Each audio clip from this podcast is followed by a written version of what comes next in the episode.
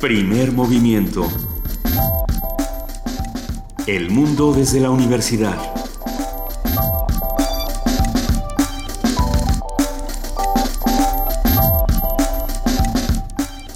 Siete de la mañana con tres minutos de este viernes 24 de junio.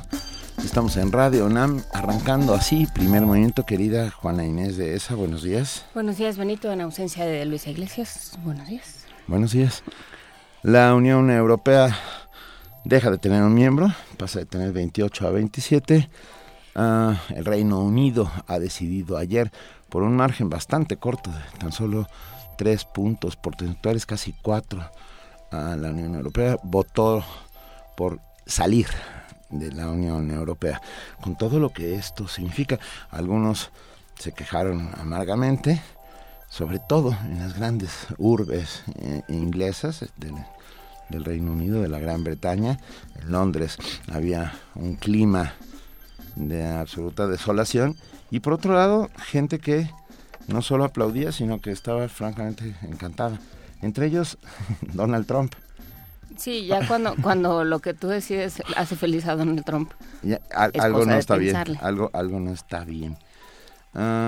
Escocia, el primer ministro escocés eh, Sturgeon dijo que bueno, esta es una gran oportunidad para ahora sí buscar la independencia y convertirse en un país de la Unión Europea. Sí, Nicola Sturgeon, la primer ministro perdón, eh, perdón, la primer escocesa salió a decir, bueno, esto esto refrenda que claramente no tenemos las mismas ideas porque en, entre la población escocesa ganó el quedarse dentro de, la Unión Europea y también eh, Irlanda del Norte manifestó una serie de conductas muy distintas de las del resto de, de, las de Inglaterra. Entonces eso también pues despierta o, exacerba estos sentimientos de, extranjería entre, entre estos dos territorios. Ah, y el tema de la extranjería es importante porque yo creo que aquí uno de los de las lecciones que debemos tomar es que no hay que subestimar nunca el inmenso poder de la xenofobia. Seguramente las leyes anti-inmigrantes vendrán corriendo. El primer ministro David Cameron ya dijo que estará solo tres meses más, porque no puede seguir siendo primer ministro. Y ya salió su mejor amigo, me dijiste, ¿no? salió, sí, no tengo aquí el, nombre, pero fue alcalde de, de, Londres un tiempo, salió a decir, yo soy muy amigo de David Cameron, pero acuérdense que yo siempre les dije que nos teníamos que ir y entonces yo tenía razón. Entonces ahí cuando necesiten otro primer ministro, pues considérenme, ¿no? Como en la reta. El mundo hoy, 24 de junio de 2016, es diferente a partir de y aunque ustedes no lo crean eh, ah, tiene un montón de implicaciones. Ya ya fue eh, ya se resintieron las bolsas en Asia. La bolsa china ha caído casi el 6%, eh, Singapur por el estilo, y ahora hay que esperar a que abran las, las bolsas en este hemisferio, porque seguramente también sucederá lo mismo. La libra ha caído a niveles históricos, está Uh, al, al, precio de 1985, más de 30 años. O sea, sí, yo no estoy seguro si se dieron cuenta de lo que hicieron, pero bueno, tendrán que asumir las, las consecuencias. Uh, es el mundo globalizado deja de serlo un poco y veremos qué sucede. Por lo pronto, nosotros estamos en México, estamos en la universidad y estamos muy contentos de que ustedes nos acompañen esta mañana. Nos pueden encontrar en el 960. Ah, siempre hago eso, 860 de AM, 96.1 de FM. Eh, nos encuentran en nuestras redes sociales, en Twitter en arroba PMovimiento, en Facebook como Primer Movimiento y tenemos un gran programa.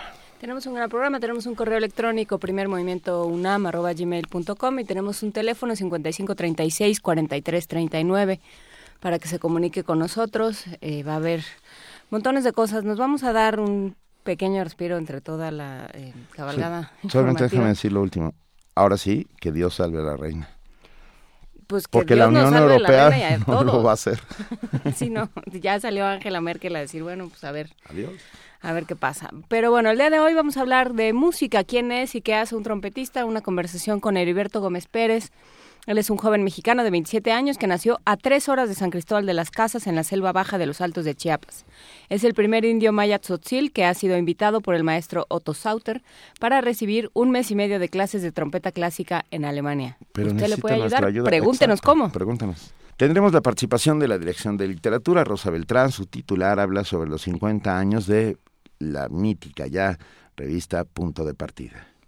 Vamos a hablar también con, eh, pues, en- a representación del antiguo Colegio de San Ildefonso con Hernán Bravo Varela, él es poeta Gran poeta. universitario y habla sobre la lectura en voz alta en el marco de la conmemoración de los 400 años del fallecimiento de William Shakespeare.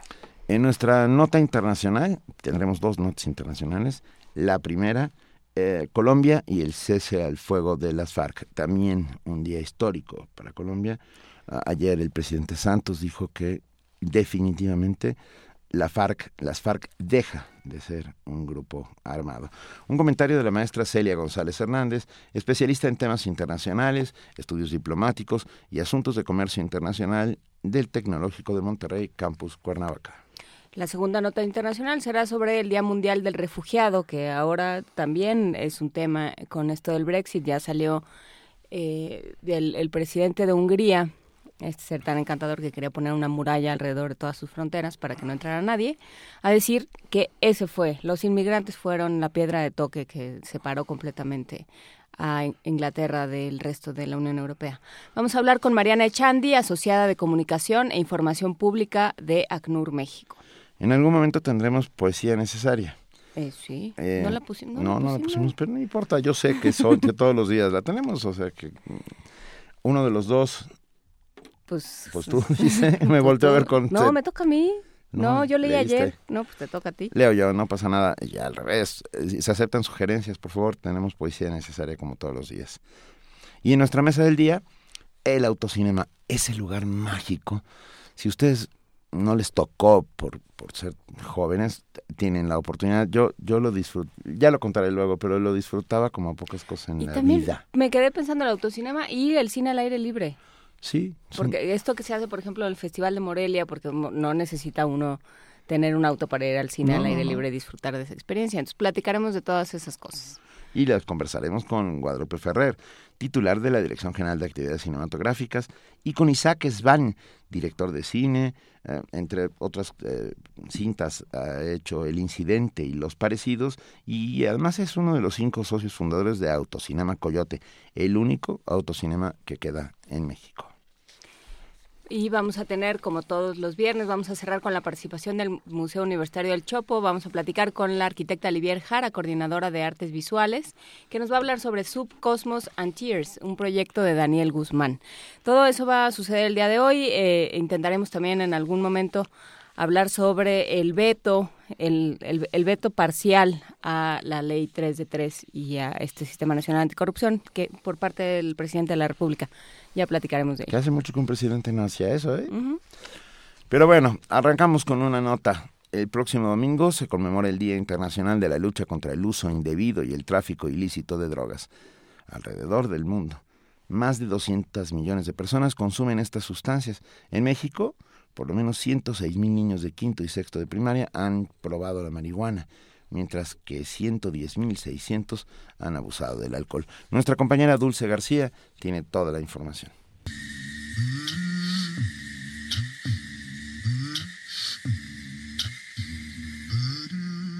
En 1987, la Asamblea General de la ONU decidió establecer el 26 de junio como el Día Internacional de la Lucha contra el Uso Indebido y el Tráfico Ilícito de Drogas, para fortalecer las actividades que permiten lograr una sociedad en el mundo libre de abuso de drogas. Más de 200 millones de personas alrededor del mundo hacen uso indebido de drogas. El doctor René Jiménez Ornelas, coordinador de la Unidad de Análisis sobre Violencia Social del Instituto de Investigaciones Sociales de la UNAM, señala que este no es un problema local. el narcotráfico, el uso indebido de, drogas, es un problema que ya entra dentro de una globalización económica, de ahí que hacer el Día Internacional contra este tipo de hechos debe de sentar un precedente para llevar a cabo dos cosas fundamentales. La primera, es un problema global y dos, ¿por qué no se lleva a cabo acciones integrales con respeto a la soberanía, que realmente ataquen el problema del mercado negro que deja tantas utilidades de la venta de, estas sustancias. El uso indebido de las drogas provoca, entre otras cosas, un aumento exagerado del gasto sanitario, la desintegración de las familias y el deterioro de las comunidades. Jiménez Ornelas advierte que cada país debería comprometerse a acciones en el corto, mediano y largo plazo. Una fundamental es que Estados Unidos se comprometa al control de la venta de armas que es una de las partes fundamentales de esta globalización industrial, económica.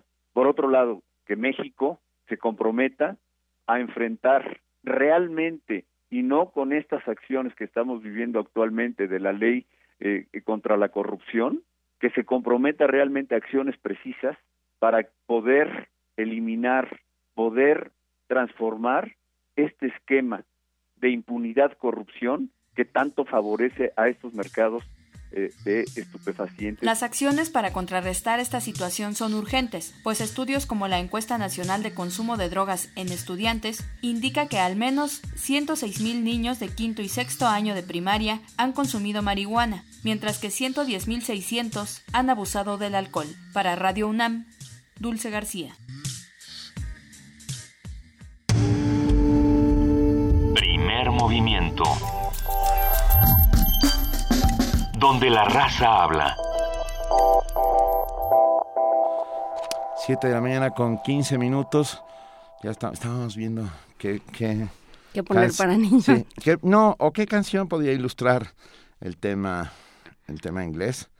Y Juan Inés atinadamente decía Elton John y... Y los mopeds con el rock del cocodrilo, puede ser. Sí. Nos, nos pregunta, nos pregunta Patsy que dónde está Luisa. Luisa el día de hoy no viene porque tiene un importante festival. Y nos están ya desde cabina, desde el otro lado del estudio, suena así como... Venga, ya tenemos la música para niños. A las 7.15 de la mañana, yo nunca vi televisión. Esta canción de 31 minutos. 31 minutos, este grupo chileno Deberíamos de, castigar un ratito a los chilenos, ¿no? O en una muestra de buena voluntad. Nosotros no sabemos jugar fútbol, ustedes sí. Yo nunca vi televisión, la sonora de Tommy Rey.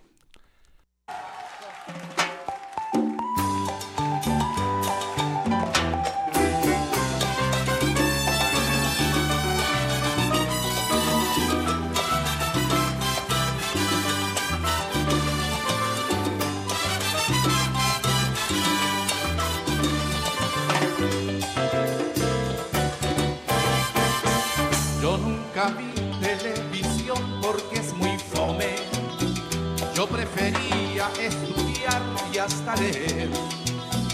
Pero mi padre, que es un loco y vende para mi santo me vendió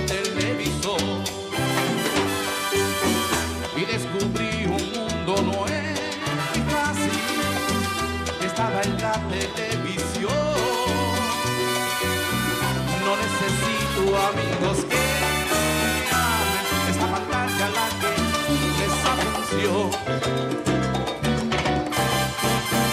Después de un tiempo engordé y me puse feo. Con el control ejercitaba solo el dedo. No me bañaba y comía porquería. Hasta que un día explotó el televisor. Descubrí un mundo muy complejo que estaba en mi imaginación.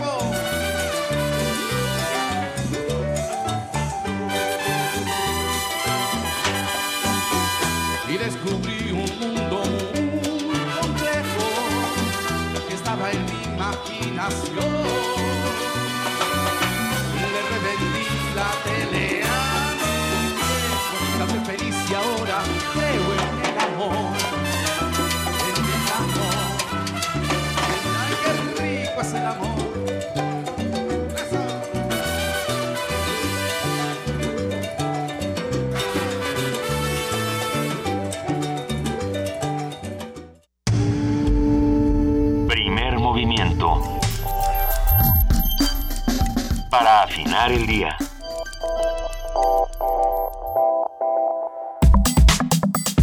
Viernes de música.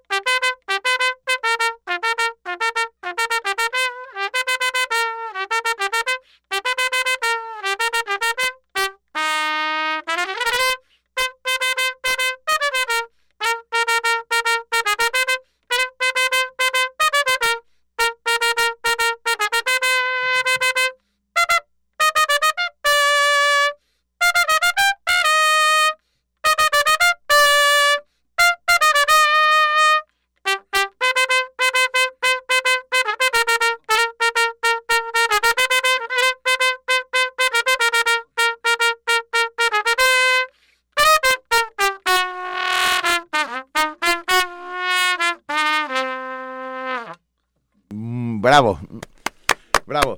Ah, les vamos a contar qué está sucediendo. Desde niño, su gran amor e interés por la trompeta se reveló. Su pasión por la sonoridad, calidez, versatilidad, las melodías y las emociones que pueden transmitir este instrumento musical lo han mantenido firme en su deseo de convertirse en uno de los mejores trompetistas del mundo. De origen maya tzotzil y nacido hace 27 años en los Altos de Chiapas, en San Cristóbal de las Casas, llega a la cabina de Radio UNAM Heriberto Patricio Gómez Pérez, un joven y talentoso músico mexicano quien nos hablará sobre el trabajo y los afanes de un trompetista.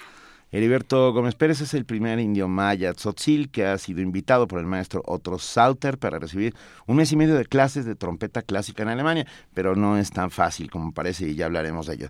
Por lo pronto recibimos y agradecemos inmensamente su presencia a Heriberto que está aquí en cabina con nosotros. Bienvenido. Muy buenos días. Estoy agradecido de todo corazón por la oportunidad que me brindan de estar aquí en Radio UNAM, en el mismo horario que tenía el maestro Miguel Ángel Granados Chapa eh, que primer movimiento llena gratamente. Ah, muchas gracias. Muchas gracias. No, bueno, para nosotros es un, privilegio de verdad tenerte aquí. A ver, cuéntanos, ¿de dónde, ahora sí que de dónde sales? Yo sé que nace cerca de, porque no es en San Cristóbal, sino cerca, ¿no? Así es. Como dato curioso, este, en la información, sí nací en San Cristóbal, ah. pero gran parte de mi vida eh, pasé en Venustiano Carranza, Chiapas. De acuerdo. Sí. ¿Y dónde aprendes a tocar la trompeta? Ahí en Venustiano Carranza. Yo trabajaba eh, como baterista en la Casa de la Cultura, ahí en Venustiano Carranza, y viajaba mucho, mucho con, con, este, con la marimba. Entonces, en una ocasión hubo una gira así dentro del estado y fuimos a Guatemala y luego cerramos en Puebla. Y en Puebla, eh, igual, yo seguía tocando la batería y fue que eh, conocí la trompeta por una banda sinfónica que una persona tocó como solista una obra de trompeta y en ese momento yo dije, yo quiero eso, yo quiero eso en mi vida y yo quiero hacer eso. Y regresé a, Chiapas con esa ilusión, aventé las baquetas de la batería y le dije a mi papá que si me hacía favor de prestar para una trompeta. Y pues así es como se generó todo este gran sueño, este anhelo y el primer día que, que tuve una trompeta en mis manos, eh, sin saber lo que estaba haciendo, toqué, toqué, toqué, toqué y hasta lastimarme los labios, pero yo nació eso. Pero espera, ¿te salió a la primera un sonido mm. de una trompeta? Un sonido como que si le estuvieran aplastando la cola a un perrito. Pero no importa, hay gente que ni siquiera eso, pues Se ¿eh? necesita una capacidad pulmonar que, que, además se va desarrollando, ¿no? Claro, sí. Y boca. sí, sí. También. saber cómo, pues. Este, entonces, pues así es como nació esto y sí, desde entonces se me metió eso en la cabeza. ¿Esto fue hace cuánto? Hace más de 10 años. ¿Y, qué fue lo que te llamó la atención de la trompeta?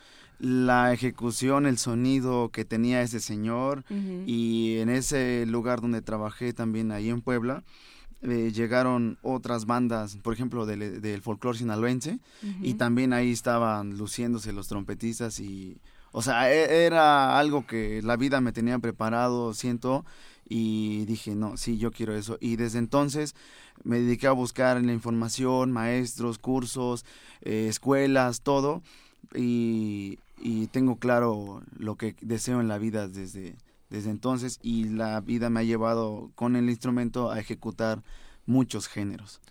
Cuéntanos, Heriberto, ¿dónde, bueno, primero suena por primera vez la trompeta en tus labios y de ahí decides empezar a estudiarla? ¿Y estudias formalmente en algún lugar? No. No, mira, eres autodidacta totalmente. Sí, en Venustiano Carranza es, es un pueblo donde sí hay muy buenos músicos. Allá en Chiapas la mayor parte de la cultura es marimba. Entonces no hay así como, como en Oaxaca o en Texcoco o en algunos otros lugares del, de, la República que, que, sea muy común los instrumentos de aliento, ¿no? Entonces eh, tuve algunas personas que me enseñaron, o sea, ni siquiera eran trompetistas, ¿no? Eran marimbistas y, y más o menos me dijeron cómo eran eh, las escalas en la trompeta y todo eso. Entonces años, pocos años después, yo dije, yo quiero ir a la UNICACH a, estudiar allá y hice mi examen, me quedé. Es la Universidad de Chiapas? De Chiapas, sí. Eh, me quedé y estando ahí, o sea, me, me hervía la sangre porque dije, me quedé y quiero estudiar trompeta. Pero va más allá, cuando tienes un anhelo que nace de lo más profundo de tu corazón, todo va más allá. Entonces, empecé a como que sonar a frío, pero a decepcionarme porque siempre batallé con los maestros ahí. No tenía maestros porque la escuela es de marimba. Entonces no es tan tan tan común la trompeta. Entonces yo empecé a anhelar conocer gente de otros lados, ¿no? Y sí, la vida me fue llevando y conocí personas, cuando, fue cuando se fundó la, la Sinfónica de Chiapas y los principales de esa orquesta, los instrumentistas principales, llegaron de Jalapa y del Distrito Federal. Y una persona del DF, cuando yo me enteré que ya estaban ahí, fui esa tarde, no entré a clases y fui a buscarlo. Y le dije, muy, buenos, muy buenas tardes, soy fulanito de tal, y mi anhelo es convertirme en uno de los mejores trompetistas del mundo, y por favor necesito de su ayuda. Quiero que me dé clases o que me dé un consejo, yo estoy pensando irme de Chiapas para buscar mis sueños. Entonces él y me dijo, ok, ¿quieres estudiar? Sí, quiero ir a Jalapa. Y él me dijo, ¿por qué no vas al DF? Pues la capital. Entonces, pues se me abrió un panorama más y, y, es así como llegué aquí a la ciudad con, con ese gran sueño, mi maleta, mi trompeta y ahora sí que a, a seguir este camino, ¿no? ¿Y estudiaste con quién? ¿Dónde? Bueno, él me dio clases, esta persona, se llama Juan Luis Méndez Romero, una gran persona, y me invita al DF y, ya aquí en el DF y en Jalapa también hice audiciones en la Nacional de Música, en el Conservatorio, en la Olin, en la Superior, en Jalapa, y nunca me quedé. ¿Y, por nunca qué? ¿Qué te decían? Que no, todavía no estaba preparado. Nunca, nunca me quedé. Y aún así dije, no, yo quiero ser trompetista y me voy a quedar. Entonces vuelvo ya después de seis veces, hago el examen otra vez en la Olin Lisli, me quedo. Y ahí conozco a otra persona, también un gran amigo que se llama Jorge Mejía. Él es, también estudió trompeta en el Conservatorio Nacional y él me ha preparado y también el maestro de ahí de la escuela. He recibido mucha preparación, cursos, todo, eh, festivales y es así como Hace tres años, en un festival internacional de trompeta aquí en la Ciudad de México, conocí al maestro Otto Sauter. y, y, eso nos compartió su, su pericia y a todos los que le hicimos caso, cambió nuestra vida. Otto Sauter es un trompetista alemán. Sí. De, eh, ¿Clásico?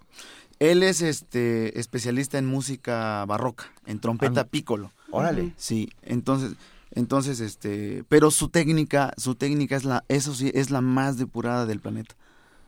Entonces, con esa técnica, eh, muchas personas le preguntamos, maestro, si en algún momento nosotros no quisiéramos eh, enfocarnos en lo barroco o, solo en, cierto género, eh, ¿nos, ¿nos servirá su técnica? Y él nos dijo, sí, esta técnica es para todo, para tocar todos los géneros. A ver, y hablando de géneros, tú, Heriberto, ¿qué géneros tocas? Ah, porque acabamos de oírte... Con 17 eh, años de Los Ángeles Azules. Sí, pero terminó ya eh, blues, bluseando o yaceando ahí un poco. Entonces, ah, ¿qué es lo que más te gusta tocar? Eh, ¿Tocas música barroca también? Sí, un poco, pero mi anhelo es ser solista de Big Band. Qué, qué joya. como Maynard Ferguson o gente ahorita como Arturo Sandoval, que también está- ah, siempre han sido destacados, Wayne Bergeron y todo eso. Me, me fascina la música popular, pero la música clásica ha sido mi base. La ¿Qué técnica. tocas de música clásica? Pues El Händel tiene mucha trompeta. Ah, sí, sí. Händel, Händel. eh, hay un método también muy, muy, muy Y bueno. Los barrocos, justamente, también. Sí, Händel es barroco. Hay, muy- hay un método muy bueno también que, este, que es para todos los que están en la élite, en la, en- así en la élite mundial, de hablando de la trompeta, han llevado este método, ¿no? El caruso, expresión, balay y el básico que es arban. Pues Mira, espera, la gente ¿No? dice, y ya empezó a decir, qué maravilla cuando, cuando tu sueño y tú se encuentran a mitad del camino. Es lo que te está pasando. Pero hay que, yo creo que es el momento de contarlo, porque está invitado Heriberto a irse a Alemania para recibir clases magistrales durante un mes y medio. ¿Es así? Sí. Pero necesitamos lana. También Así es es, así. sí. Entonces, cuéntanos cómo vamos a recaudar ese dinero. Bueno, yo creo que es importante eh, recalcar en estos momentos toda esta crisis que el mundo vive, eh, este, por ejemplo, en, en los migrantes o las amenazas de Donald Trump. Y un, un- mi aspiración es un claro ejemplo de muchos que los indígenas somos gente de palabra y de trabajo. Entonces, yo, este, con un amigo más, Arnulfo Aguilar, eh, hicimos un proyecto ahí en donadora.mx. Ahí es donde pueden este, ingresar los radioescuchas y toda la comunidad para que busquen un Maya Tzotzil en Alemania. Ahí está en el menú de viajes y ahí está todo el proyecto, todo lo que he hecho en, este, en mi vida aquí en la Ciudad de México y ahí, ahí vienen las opciones cómo pueden apoyar. Mm, Ya estamos subiéndolo a nuestras redes sociales, gracias a nuestra, compañera Vania Nuche. Ah, ustedes pueden apoyar a Heriberto a que el sueño no se rompa a la mitad y, por el contrario, que se cristalice. Pero, es más, pero les vamos a decir, no solo les pedimos que aporten para que Heriberto pueda irse a Alemania a recibir este mes y medio de clases magistrales, pero para que estén convencidos, le vamos a pedir que toque. Ok. ¿No? Ah, ¿Un big band? Sí, Pues digo, ya que estamos Ya que en eso, ya ahí, que estamos sí. en eso. ok. ¿Sí? Sí, claro, con gusto. ¿Qué, qué vamos a oír? Ahorita. Ah, Venga, lo sabremos después.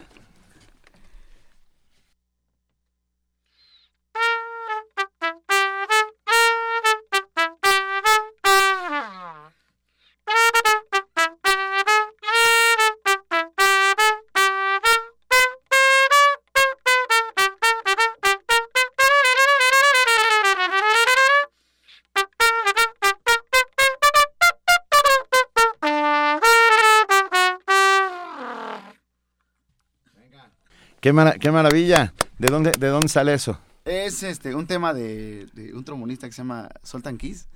De, este, es un artista de una marca que se llama Shagger. Y él hizo este tema y ¿Te pusiste a escuchar a todos los trompetistas del mundo?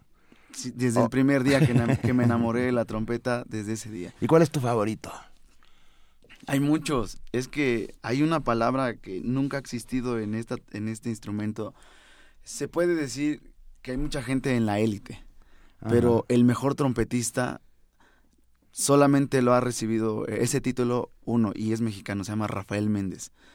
Él nació en Jiquilpan, Michoacán, y es así como nacen los festivales cada año en homenaje a Rafael Méndez. Fíjate. Y ahí es donde invitan a todas estas personas, a estos grandes artistas que están en, en el mundo. Y ellos en la actualidad siguen admirando porque el maestro Rafael Méndez, en su época, todos los conciertos, todos los estudios, él los tocó sin ningún problema. Entonces se le hizo tan fácil que empezó a, a mejor a tocar cosas de Paganini, todos los caprichos de Paganini, Mm. todos los otros conciertos para violín, para otras cosas en la trompeta. Entonces él estaba muy, muy, muy adelantado en su época. Entonces mucha gente admira eso. Y eh, sale esto porque todos, todos respetan a él, ¿no? Pero en la trompeta, como hay muchos géneros, hay gente que toca este muy bien ese género. Por ejemplo, en el jazz está el maestro Arturo Sandoval, Winton Marsalis, Wayne Bergeron, que son que son eh, como unas, unas grandes influencias en mi vida, ¿no? En lo clásico, pues está el maestro este, Maurice André, Hakan, Handeberger, Alison Balson, una señorita increíble, eh, ejecutando la trompeta. En lo barroco, pues sin lugar a duda el maestro Otto Sauter y muchos más. Hay muchos. No, bueno. ¿Qué te dicen en tu, en tu casa cuando, cuando les dices, ya me voy a Alemania, voy a juntar dinero, me voy, voy a hacer una vaquita, me voy a Alemania? ¿Qué te dicen? Están muy contentos. Están muy, muy contentos, muy orgullosos. Este, me apoyan emocionalmente porque ellos saben que has- es algo que no es común en mi tierra. Eh, siempre es una situación de extrañez cuando dices, cuando un indígena dice, no, yo quiero vivir de la trompeta. Es así y entonces hace mucho tiempo el que nunca estuvo de acuerdo en esto fue mi papá, ¿no? Ujú. Aún así, ahora que él me ve tocar, pues, pues está muy contento. ¿El qué decía? Eh, él quería que yo fuera músico, pero allá. Y de marimba, No, eh, ¿no? tr- ¿Le trompeta, importaba- no le pero la marimba? no, él como la vida, este, pues a veces eh, en distintas épocas de tu vida, pues tú vas aprendiendo conforme conforme te va dando la experiencia, Ujú. este, tus años, ¿no? Entonces él, lo que era, era común decir, hijo, termina la carrera aquí en la escuela, este, pues buscas una plaza en un preescolar y das clases a los niños, que no está mal, que no es malo, pero yo no quería eso. Yo dije, no, yo quiero ser trompetista. Me di de baja en la universidad, a él no le gustó, pero este fueron años muy difíciles, pero ahora que él ya ve el producto de todo lo que he hecho aquí en la ciudad y todo lo que me he esforzado, eh, es distinta la opinión que tiene. Tuvimos hace unos pocos, hace unas semanas a un coreógrafo que mexicano que estuvo trabajando, estaba En trabajando Alemania. en Finlandia. Ah, en Finlandia, en Finlandia, es cierto. y, y nos decía, la diferencia está en decir soy mexicano pero o soy mexicano y, ¿no? Y, o sea, pues soy, pero soy mexicano, ¿no? Pues sí. O, o sea, pues sí, o sea, podemos irnos contando esta historia de pobrecito de mí porque soy mexicano y entonces nunca voy a poder hacer nada, ¿no? Porque a nosotros los mexicanos nadie nos pela y todo el mundo pela a los europeos o a los gringos o a cualquier otro. O podemos decir, bueno, sí, además soy mexicano y, ¿no? Soy muy bueno y además soy mexicano. ¿Qué, Bueno, no? yo, yo ¿Cuál creo es tu que idea? yo creo que hace falta, como dice un gran amigo, hace falta sacudirnos la conquista, ¿no? no sentirnos este inferior a nadie. En este mundo mi madre me enseñó que nadie es más que nadie ni nada es menos que nadie. Eh, ella me dio muchas alas, ella me dio mucho, muchas armas para, para salir adelante y tal es que desde el preescolar yo me iba solo. Le dije, no quiero que me acompañes y nunca lo hizo. Entonces, es, este, ella hizo ese trabajo y me dio muchos valores, este, integridad, eh, todos los valores del respeto, todo eso. Entonces, cuando llego a la ciudad, yo sabía que me iba a ir bien, que, que me iba a ir bien conociendo gente buena, gente preparada, buenas experiencias, por ejemplo, como esta. eh, y es así como, como uno va en este camino a la satisfacción. Y, y, eh, repito nuevamente, mi, mi aspiración, este anhelo es un gran ejemplo de muchos mexicanos que estoy seguro que hay muchos mexicanos y muchas personas que quieren cambiar este mundo con pequeñas acciones. Heriberto Gómez Pérez, el maestro Heriberto Gómez Pérez, está luchando por su sueño y nosotros podemos ayudarla. Y eh, creo que es un gran motivo para descubrir que en el otro está lo mejor de nosotros mismos. Y en este caso es Heriberto. Vamos a ayudarlo a que se vaya a Alemania. Tiene el 10% de lo que necesita y quedan solo 8 días. Eh, ánimo, vamos, lo vamos a lograr, ¿eh? A Va- ver. entre todos, por supuesto que lo vamos a lograr.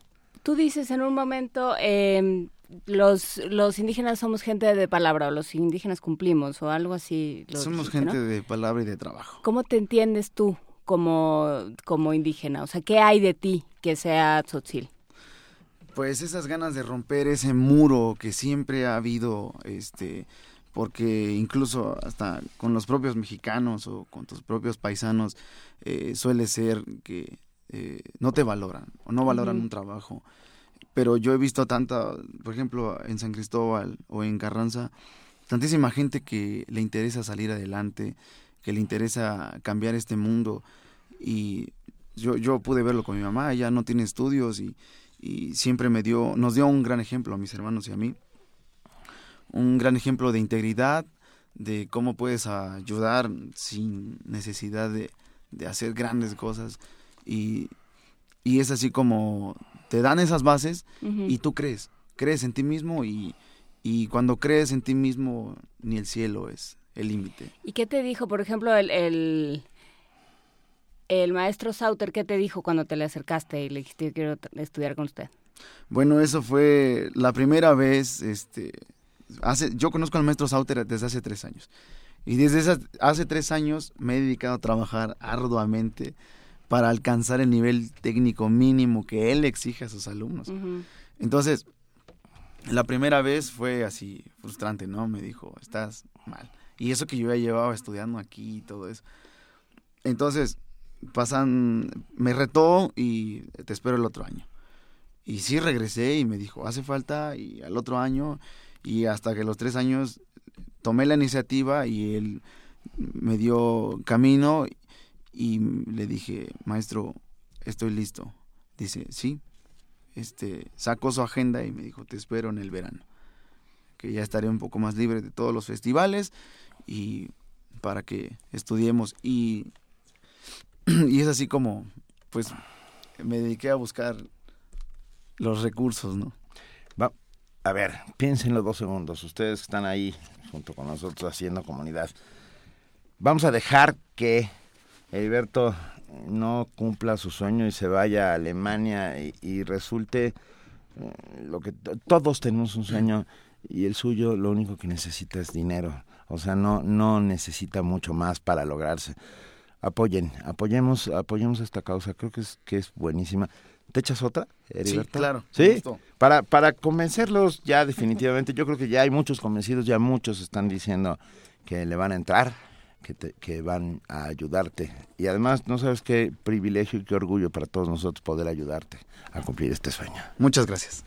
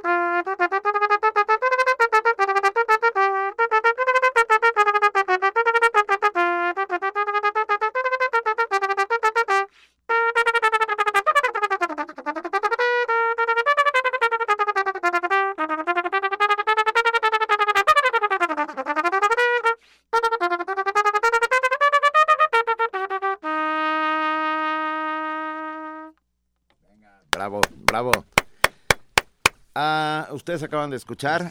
¿Qué, qué, oímos? Este, el tema del Carnaval de Venecia y ah, un fragmento de una variación. Ah, ¿Ahí le metiste doble? Triple. Triple. ya se están dando cuenta cómo es Heriberto Gómez Pérez y yo estoy convencido de que se va a ir a Alemania. Es un hecho, es un hecho. Ustedes pues hay que no es un hecho, es un hecho nada más que, hay que vamos a conseguirlo. Ya lo subimos a nuestras redes sociales. Vamos a hacer todo lo que esté en nuestras manos para ayudar a que un Maya Tzotzil como él mismo tiene en, en donadora ah, el nombre de su proyecto, un Maya Tzotzil, se vaya a Alemania.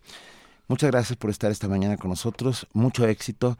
Estamos seguros que la próxima vez que nos veamos ya habrás estado con Otto Sauter y podrás, por lo menos te vas a tener que echar una variación, ¿no? Barroca, nada más para, para ver cómo funcionó. Así va a ser. Muchas gracias. De verdad estoy infinitamente agradecido. Este, para mí este espacio es un apoyo eh, emocional ah, de un anhelo que nació allá en Venustiano Carranza, Chiapas. Pues muy bien, muchísimas gracias por estar con nosotros. Y vamos a escuchar precisamente a Rafael Méndez con El vuelo de la mejor.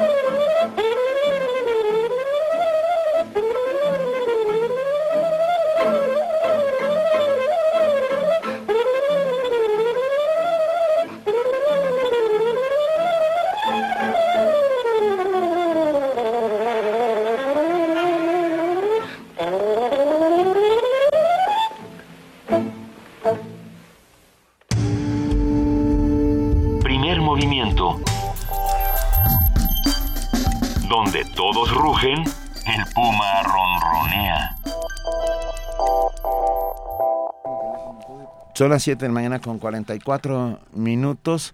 Uh, ustedes pueden apoyar a Heriberto. Insistimos, en unos momentos les vamos a dar también su número de teléfono y su número de cuenta por si alguien no puede entrar vía donadora.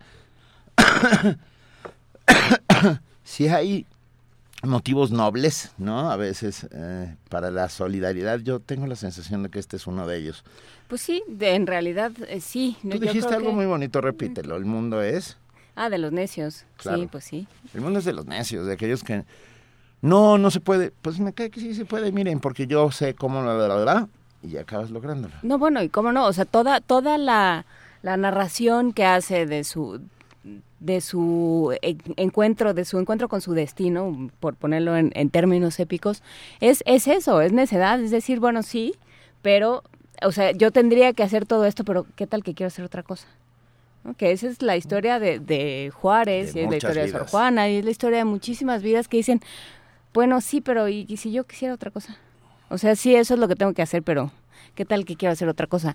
Y entre... Hay algunos que no quisieron hacer otra cosa, que tenían clarísimo lo que querían desde el principio, como nuestra ¿Quién sabe? A lo mejor A ver, quería vamos ser a a bailarina de taitiano de chiquita, nunca sabes. o bióloga marina. O bióloga marina. ¿Cómo está Rosa Beltrán? ¿Qué quería ser de ¿Cómo chiquita? están? Buenos días, ¿qué tal? Bien, querida, ¿qué querías ser de chiquita? Ay, Ay. Hacer un montón de cosas.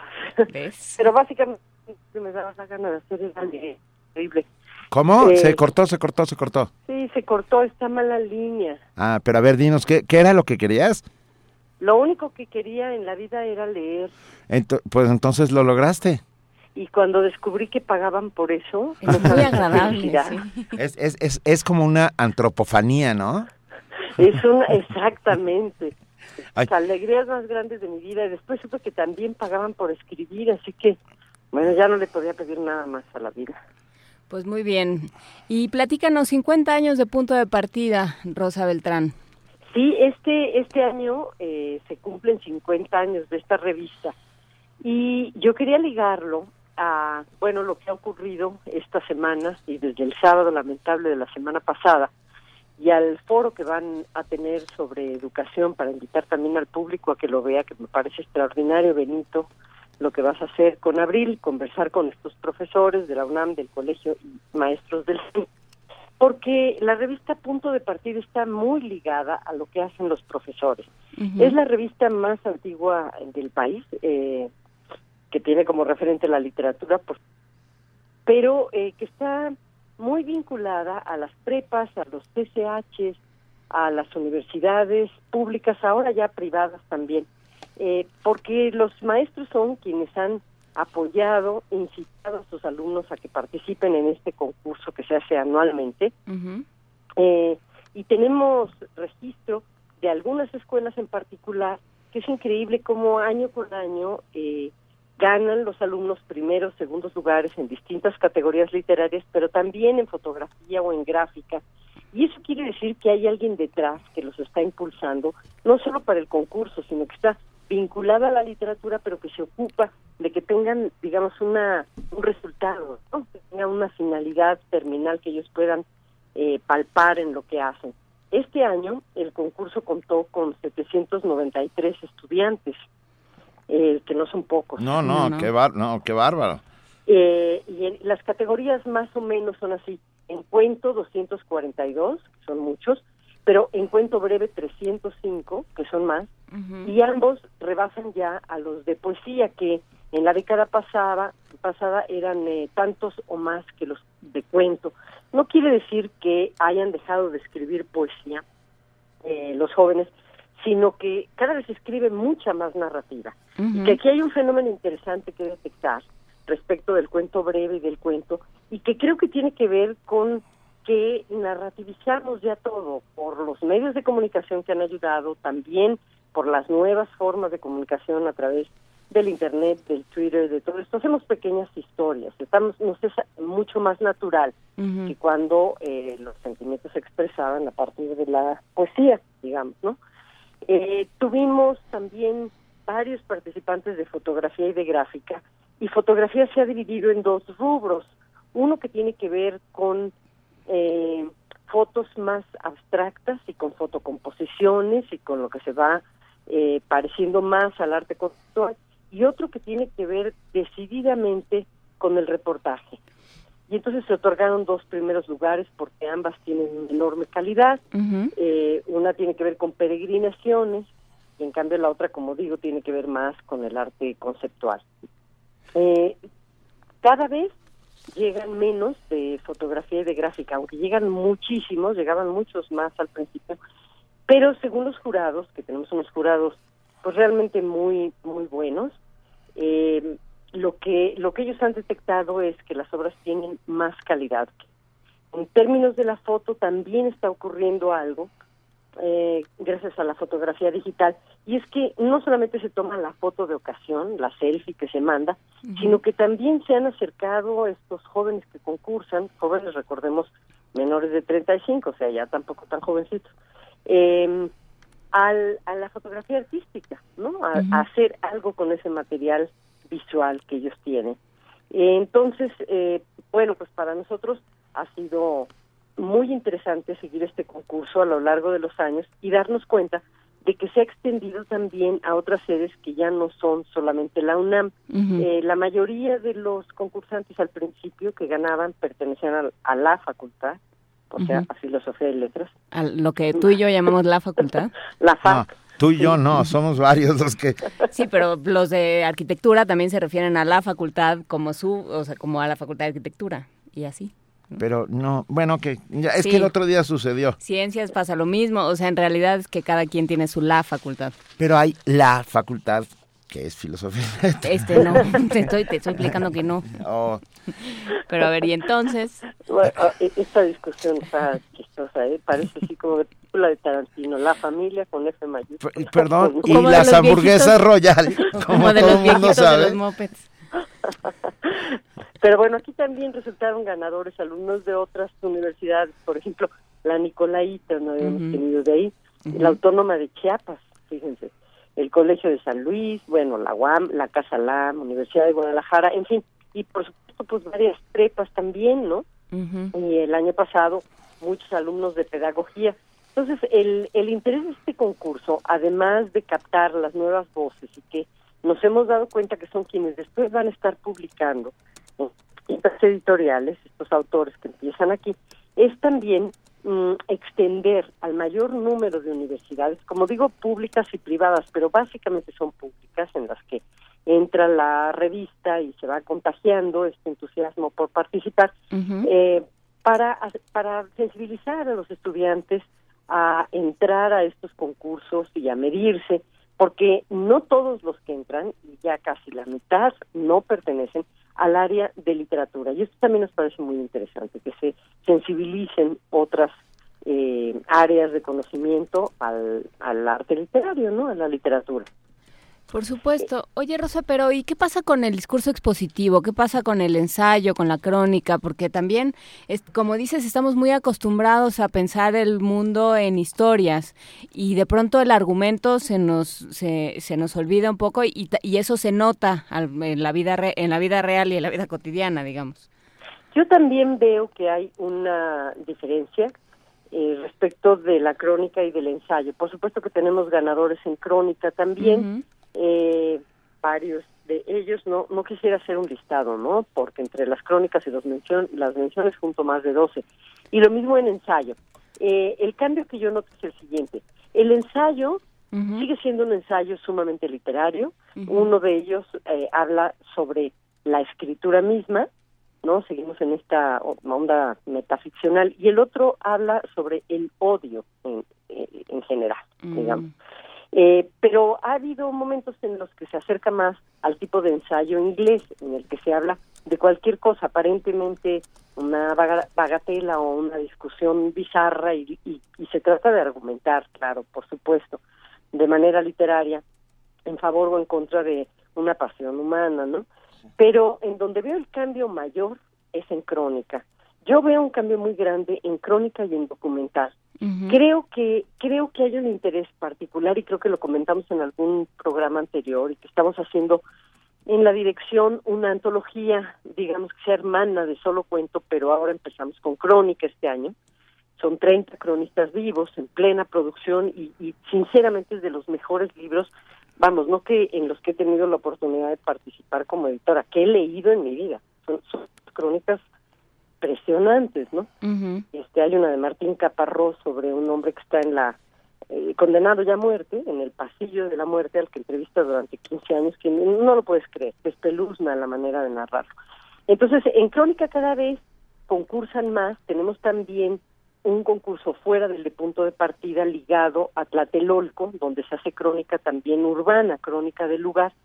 Y eh, digo que hay un cambio ahí, igual que en documental en el cine, porque hay muchísimas historias en América Latina, porque la gente está eh, ávida de contarlas, desde lo pequeño que ocurre en su casa hasta lo que tiene que ver con los cambios históricos que estamos viviendo, y porque también hay una suerte de ilusión de verdad en la crónica, como que no encontramos la verdad en ningún otro lugar, porque además sabemos que no existe, y ya no la buscamos ni en la prensa, ni en los medios, ni en la familia, ni en las instituciones. Ah, pero en el cronista sí. El cronista sí nos va a decir lo que está ocurriendo, porque el cronista tiene la capacidad, en primer lugar, de no tener una agenda, narrar para no para un patrón, y por otro lado, porque puede dar una historia, la historia espera desde muchos años, tiene que darla de hecho, no puede tomar partido.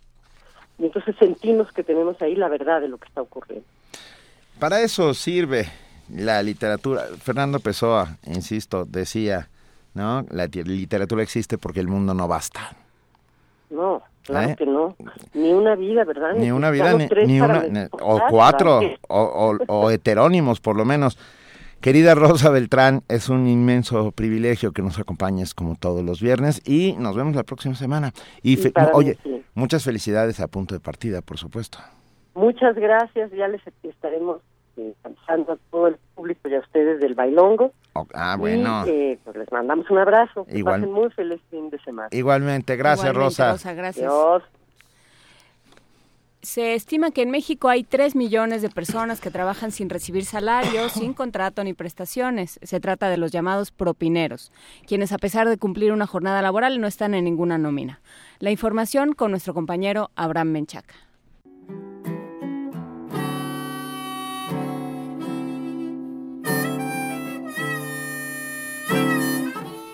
Están por todas partes, los encontramos en centros comerciales, restaurantes, estacionamientos, gasolinerías y otros puntos de la ciudad.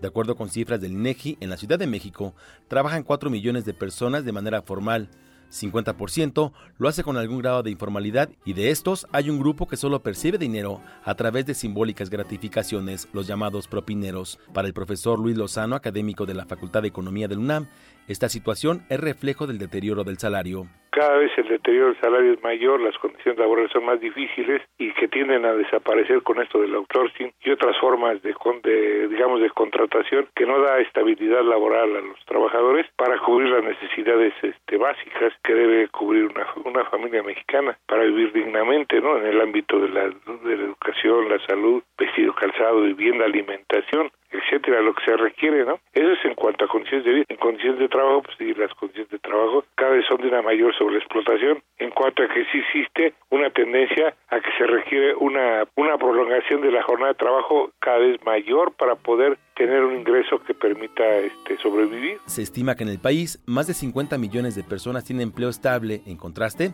3 millones trabajan sin recibir un salario, sin contrato ni prestaciones, y aunque cumplan con su jornada laboral, no están en ninguna nómina. Sus ingresos son las propinas cada vez hay menos posibilidades de empleos formales en términos reales, ¿no? Porque las cifras pues pueden ahí se pueden manipular de muchas maneras, pero en la realidad nosotros vemos que no, que conocemos mucho más casos y no y es más contundente la realidad que cualquier estadística, ¿no? Y que cualquier discurso. La Secretaría del Trabajo y Previsión Social tiene detectadas 10 ocupaciones relacionadas con las propinas, entre ellas los empacadores de supermercado, despachadores de gasolina, músicos, organilleros, diableros y meseros. Para Radio UNAM, Abraham Menchaca. Primer movimiento. Información azul y oro.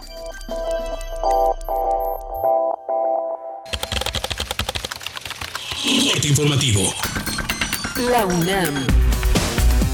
Si la tendencia en el uso exagerado de antibióticos continúa, dentro de unos años, las enfermedades infecciosas resistentes a esos fármacos podrían ser una de las principales causas de muerte, advirtió Rafael Peña Miller del Centro de Ciencias Genómicas de la UNAM. Si la tendencia sigue como está en este momento, en unos años las enfermedades infecciosas resistentes a antibióticos va a ser una de las principales causas de muerte. Y lo que sucede es que esencialmente hemos utilizado tan mal los antibióticos que tenemos disponibles que no funcionan. Es decir, es un problema evolutivo. Entonces las bacterias lo que han hecho es han encontrado maneras y estrategias de sobrevivir a estas terapias y a estos fármacos que tenemos. Nacional. El Ejecutivo Federal vetó de manera parcial la Ley 3 de 3, que obliga a empresarios a presentar declaraciones patrimoniales de intereses y fiscales, por lo que la regresará al Congreso. Habla Humberto Castillejos, consejero jurídico de la presidencia. El gobierno de la República ha escuchado con atención las voces que argumentan que esta medida es excesiva y haría inoperante el Sistema Nacional Anticorrupción, ya que sería imposible procesar millones y millones de declaraciones. También inhibiría a los particulares de prestar servicios o vender productos a gobiernos. Esta medida resultaría contraria a los derechos humanos previstos por la Constitución General de la República al afectar de manera excesiva la vida privada y la protección de los datos personales de los mexicanos. Las bancadas del PRD y PAN en el Senado criticaron el veto parcial anunciado por el Ejecutivo Federal. Miguel Ángel Barbosa, coordinador del Sol Azteca, aseguró que se dio ante el poder económico, pero ignora las demandas de la sociedad civil.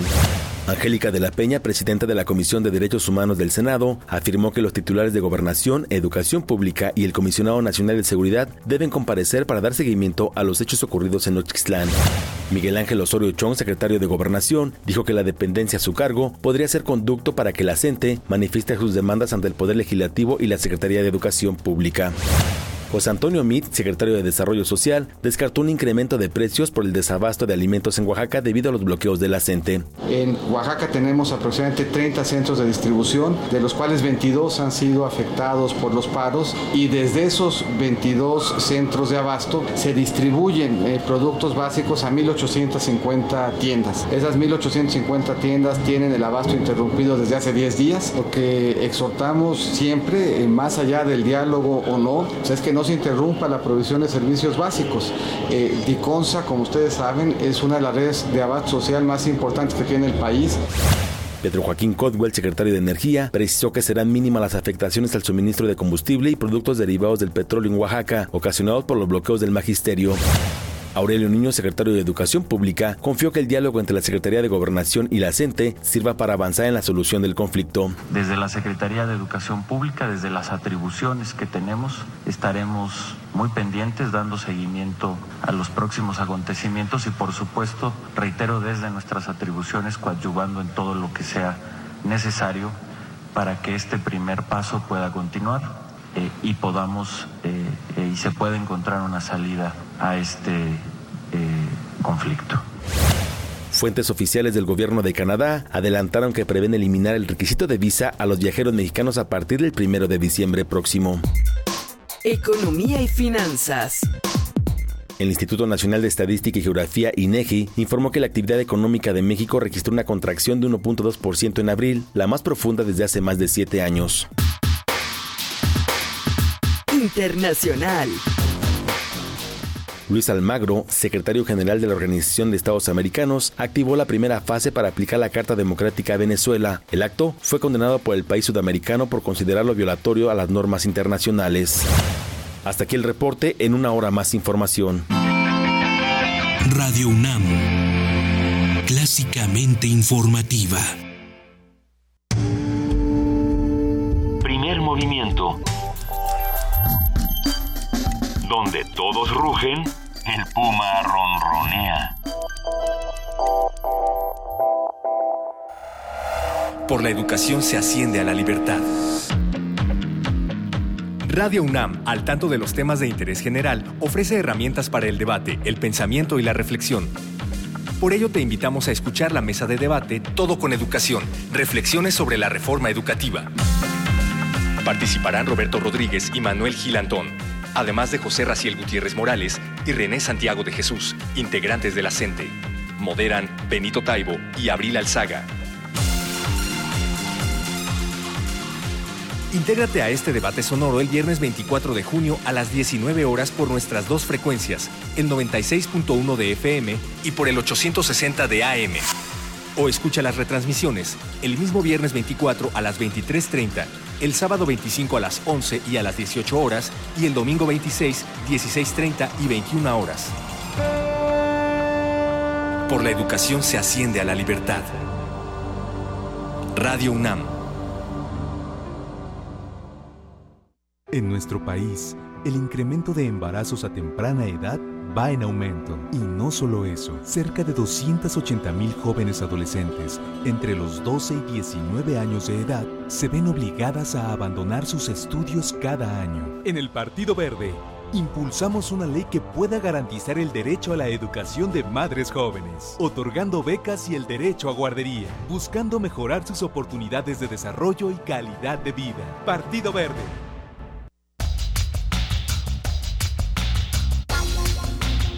Está abierta la convocatoria del Premio Nezahualcóyotl de Literatura en Lenguas Mexicanas en la categoría de Poesía Oral. Pueden participar todos los autores de poesía oral cuyos textos estén estructurados a partir de alguna de las lenguas habladas por los pueblos originarios de México. Consulta las bases en www.cultura.gov.mx.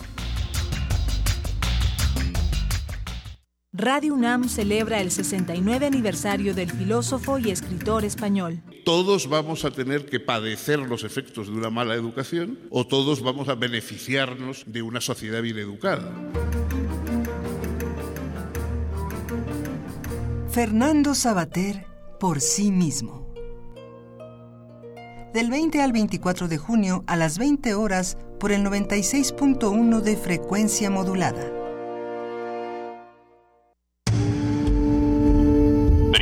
Movimiento. Donde la raza habla. Seguimos aquí y hablar con un poeta a las 8 y 6 de la mañana eh, sucede, como dicen los ingleses, once in a blue moon, una vez cada vez, cada vez que hay una luna azul. Y hoy tenemos ese raro privilegio un poeta que se despierta temprano. Hernán Bravo Varela, poeta, nos habla, nos habla sobre la lectura en voz alta en el marco de la conmemoración de los 400 años del fallecimiento de William Shakespeare, que sucederá en el antiguo colegio de San Ildefonso. Querido, querido Hernán, ¿estás despierto? Mi querido Benito, eh, rise and shine, como dirían los bárbaros eh, que conquistara Shakespeare. Qué gusto saludarte y un beso también a Juana Inés. ¿Cómo estás, Hernán? Este, sí, la pérfida Albión. La pérfida Albión, que ahora sí se está, se está manifestando como tal, pero cuéntanos, ¿qué es esta eh, lectura en voz alta en San Ildefonso? Pues esta lectura en voz alta, digamos, para los que eh, están profundamente enojados con el Brexit, creo que los hará pensar cómo en realidad la, la, la cultura la cultura sajona, la, alta cultura sajona, pues siempre ha sido una especie de balsa de piedra a la Saramago, ¿no? Siempre ha navegado ella sola a la deriva y se ha ido escindiendo de la del continente europeo para generar una de las literaturas más extraordinarias de, de Occidente. Ni hablar, eh, ni qué decir sobre, sobre la obra de Shakespeare, que sigue removiéndonos eh, pasiones, sigue dándonos eh, argumentos de celos, de odio, de, crímenes eh, insospechadamente terribles, y ese es el caso de, de, buena parte de la obra de Shakespeare, que se irá repasando en este ciclo, eh, durante el cual yo realizaré esta lectura específica el domingo de tres obras capitales de Shakespeare, fragmentos de ellas presentadas eh, por mi querido amigo Edgardo Bermejo en el Museo de San Ildefonso. ¿Qué, ¿Qué, vas a leer, querido Hernán? ¿Y qué versiones? ¿Y qué versiones? Esa es la parte. ¿Y qué versiones? Pregunta Juana Inés Porque de eso se trata, that is the ah, question. exacto, eh, eh, eh, ahí el dilema como lo tradujera nuestro Tomás Segovia. Tomás Segovia, claro. de eso se trata. De eso se trata, claro. sí, pues mira, son distintas traducciones seleccionadas por eh, el propio eh, Bermejo eh, para esta ocasión y en la cual haremos una presentación, digamos, de algunos de los momentos capitales de, eh, por ejemplo, no les adelanto mucho, pero Macbeth, El Rey Lear, ¿no? Eh, como ustedes saben son tragedias donde la magia, el furor, la venganza, eh, la locura, eh, por supuesto, el desprecio infinito de la juventud hacia la vejez, pues, eh, eh, son son eh, moneda corriente de- del, del genio shakespeariano, ¿no? No les adelanto más a los escuchas para que vayan sedientos de, de, de venganza, ¿no? Oye, Hernán, a 400 años de su muerte, Shakespeare sigue siendo para muchos el gran desconocido, porque bueno, al- mm, hay un montón de gente que sabe, ah, gracias al cine, por ejemplo, ¿no? El trágico amor entre Romeo y Julieta, eh, cómo naufraga el barco de Próspero en la tempestad, etcétera, pero, pero eh, más allá, en, entenderlo, aprenderlo con esa H intermedia que a mí me encanta, no, no ha sido una tarea fácil y, y menos para, para el público, el público latinoamericano. No, indudablemente, porque eh, me, me parece que eso se debe en buena medida a, a la preocupación central de, de Juana Inés, que yo en calidad también de traductor agradezco. En buena medida gracias a eh, la pavorosa infidelidad de las traiciones, ¿no? Infidelidad del sentir y de la música que, por supuesto, siempre van eh, conectadas con gran delicadeza y, gran fortuna en, en buena parte de la obra shakespeariana.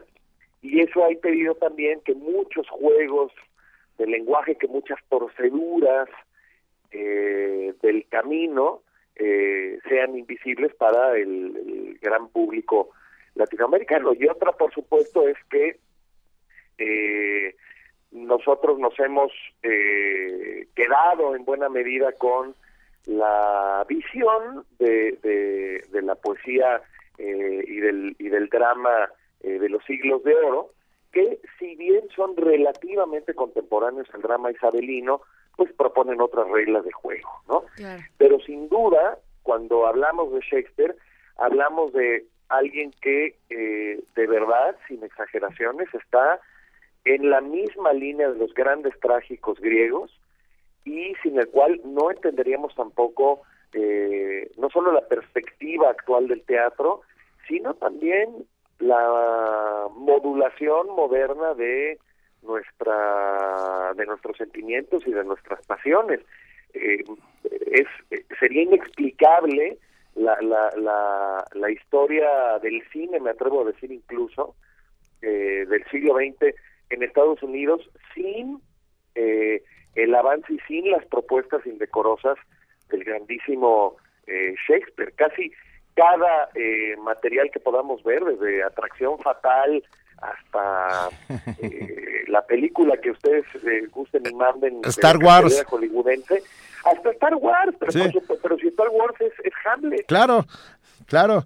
Nada más que el padre... Digo, por supuesto, el, el, el, el Hamlet y el espectro es la relación que Luke Skywalker lleva con, con Darth Con Vader, Darth Vader. por supuesto, Por supuesto. Algo huele, algo huele a podrido en, ¿En más allá de en Tatooine. Algo huele a podrido en el espacio. Hernán, no sabes qué gusto tener Hernán Bravo Varela, poeta, el próximo domingo a las 12 del día en el antiguo colegio de San Ildefonso, trayéndonos a Shakespeare, poniéndolo sobre la mesa. espero verlos, espero verlos eh, por allá, mis queridos amigos, este Juan Inés y, y Benito, consulten por favor la cartelera del, del programa eh, de las lecturas que tendrán lugar en el Museo San Ildefonso y visiten además de paso pues ese extraordinario museo, ¿no? Claro que sí. Te mandamos un enorme abrazo y te agradecemos muchísimo que estés a estas horas eh, cruentas, como diría Shakespeare, de la mañana. De, entre- ningún- en- de ninguna manera cantaremos al alba tres veces para negar a todos los fundamentalistas que se levantan tarde. Venga, porque lo que no hay que permitir es que llegue el invierno de nuestro descontento. Adiós, Hernán. Nos vemos, mi querido.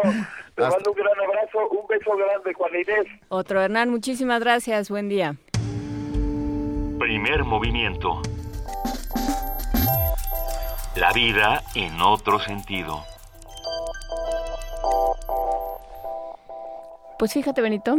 ¿Qué, Andamos bien qué generosos. crees? ¿Qué crees? Que- no solo que vamos la- a mandar a que este Inglaterra muchacho. salió de la Unión Europea. Bueno, sí. Pero bueno. Yo todavía no me recupero. ¿Te, acuerdas que habíamos apostado? Sí. ¿Ahora quién le pagamos? Ah, ¿Lo guardamos para Cameron? Lo- no, se lo, se lo damos a Heriberto. ¿O le mandamos un regalito a Cameron? Se lo damos a Heriberto para que se vaya a Alemania. ¿No querrá una playera? Una playera con la cara de Monsiváis. ¿No lo hará feliz? Porque ayer te llegó una, por cierto. ¡Y dámela! Ahí la, ahí la tengo guardada. Dámela, La tengo quiero- guardada y no sé en dónde. No me estén Ok. atormentando. Ok. Es el taller coreográfico. La UNAM nos regala eh, boletos, s- 10 pases dobles eh, para eh, ir a ver alabanzas con, por los 43 normalistas de Ayotzinapa. Nos regala 10 pases dobles el taller coreográfico de la UNAM. Son para la función del próximo domingo 26 de junio en la sala Miguel Covarrubias del Centro Cultural Universitario. Los boletos se entregarán de 11 y media a 12 y cuarto el mismo día de la función en la oficina del taller coreográfico, ubicada arriba de los cines en el primer piso entre las 11 y media y las 12 y cuarto.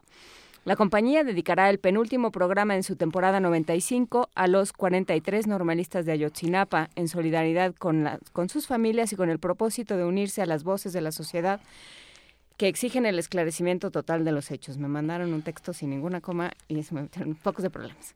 No habrá sido Cortázar. Yo creo que sí. El viernes 24 de junio en el Teatro Arquitecto Carlos Lazo a las 12 y media hora será a entrada libre al público en general y el 26 de junio tenemos estos 10 pases dobles en la sala Miguel Covarrubias del Centro Cultural Universitario a las 12 y media, 80 pesos entrada general y 5 por teléfono y 5 por Twitter con el hashtag alabanzas y su nombre completo. Aquí ya hay una adenda que dice si no, nada. Si no, nada. Es, es- me suena tanto a Vania Nuche. Sí. Ok. La niña si no, nada. Si no, nada. Ah, ah, se pueden ir a ver al taller coreográfico de la UNAM con mucho gusto de parte de nuestra queridísima universidad. Nos vamos a nuestra nota internacional. Nota Internacional. Eh, Aquí está. Ya perdimos todos los papelitos. Luego de 52 años de conflicto armado, más de 200 mil muertos y 6.9 millones de desplazados internos, el presidente de Colombia, Juan Manuel Santos, y el líder de las Fuerzas Armadas Revolucionarias de Colombia, Rodrigo Londoño Echeverry, firmaron este jueves en La Habana un acuerdo de cese al fuego bilateral. En el texto se establece un plazo de 180 días para que las FARC abandonen las armas tras la firma del acuerdo final de paz, en un proceso que contará con la verificación de la ONU, conformada fundamentalmente por miembros de la Comunidad de Estados de Latinoamérica y el Caribe. Ah, parece que uno de los invitados es el presidente de nuestro país. Esta mañana tendremos un análisis de este acontecimiento histórico con la maestra Celia González Hernández, especialista en temas internacionales, estudios diplomáticos y asuntos de comercio internacional de Tecnológico de Monterrey, Campus Cuernavaca. Buenos días, maestra Celia González. Muchísimas gracias por estar con nosotros. ¿Qué tal? Muy buenos días. Gracias por la invitación. Gra- de- fue una guerra, ahora sí que re- guerra popul- popular prolongada, ¿no? Como se decía en los años 70. Sí, por supuesto. Me parece que no podemos entender la historia de América Latina si no tomamos el caso de Colombia y sobre todo el caso de las FARC. Fueron 52 años, prácticamente cinco décadas de hablar de guerra en Colombia y obviamente los efectos que, que tuvo en el resto de los países del continente, sobre todo en Centro y Sudamérica. Por Y a- supuesto. Y al interior porque no solamente provocó esta guerra interna entre dos posiciones ideológicas aparentemente encontradas, sino que en el camino fueron surgiendo un montón de fuerzas, estarás de acuerdo, eh, Celia González, ah, paramilitares, ah, nuevos grupos guerrilleros como los helenos, ¿no? Ah, e incluso la fuerza, la fuerza y el poderío del narcotráfico. O sea, fue, eh, fue un cóctel eh, que, que estuvo a punto de sumir a, a Colombia en, en, la nada. Bien lo dices, realmente no, no, al principio solamente eran estas Fuerzas Armadas Revolucionarias que pedían una serie de participaciones un poquito más intensas en las decisiones del país y es, es correcto, se fue cindiendo, se fue cindiendo, se fue cindiendo hasta que sabíamos que tenía también vertientes que tenían que ver con el narcotráfico o con algunos otros grupos beligerantes que exigían específicamente en algunas de las provincias de Colombia una serie de demandas que al no ser resueltas, bueno, pues también se, se unían a otros grupos sociales, ¿no? Es, es un conflicto que tiene muchas aristas, es correcto. que tiene muchas aristas y que y que ha durado muchísimo, ¿no? Y que se fue convirtiendo eso, fue fue pasando de ser un, un problema muy focalizado a convertirse en, en nada más en una fuerza opositora y constante en la historia de Colombia. ¿Qué pasa? ¿Cómo se llega a esta resolución?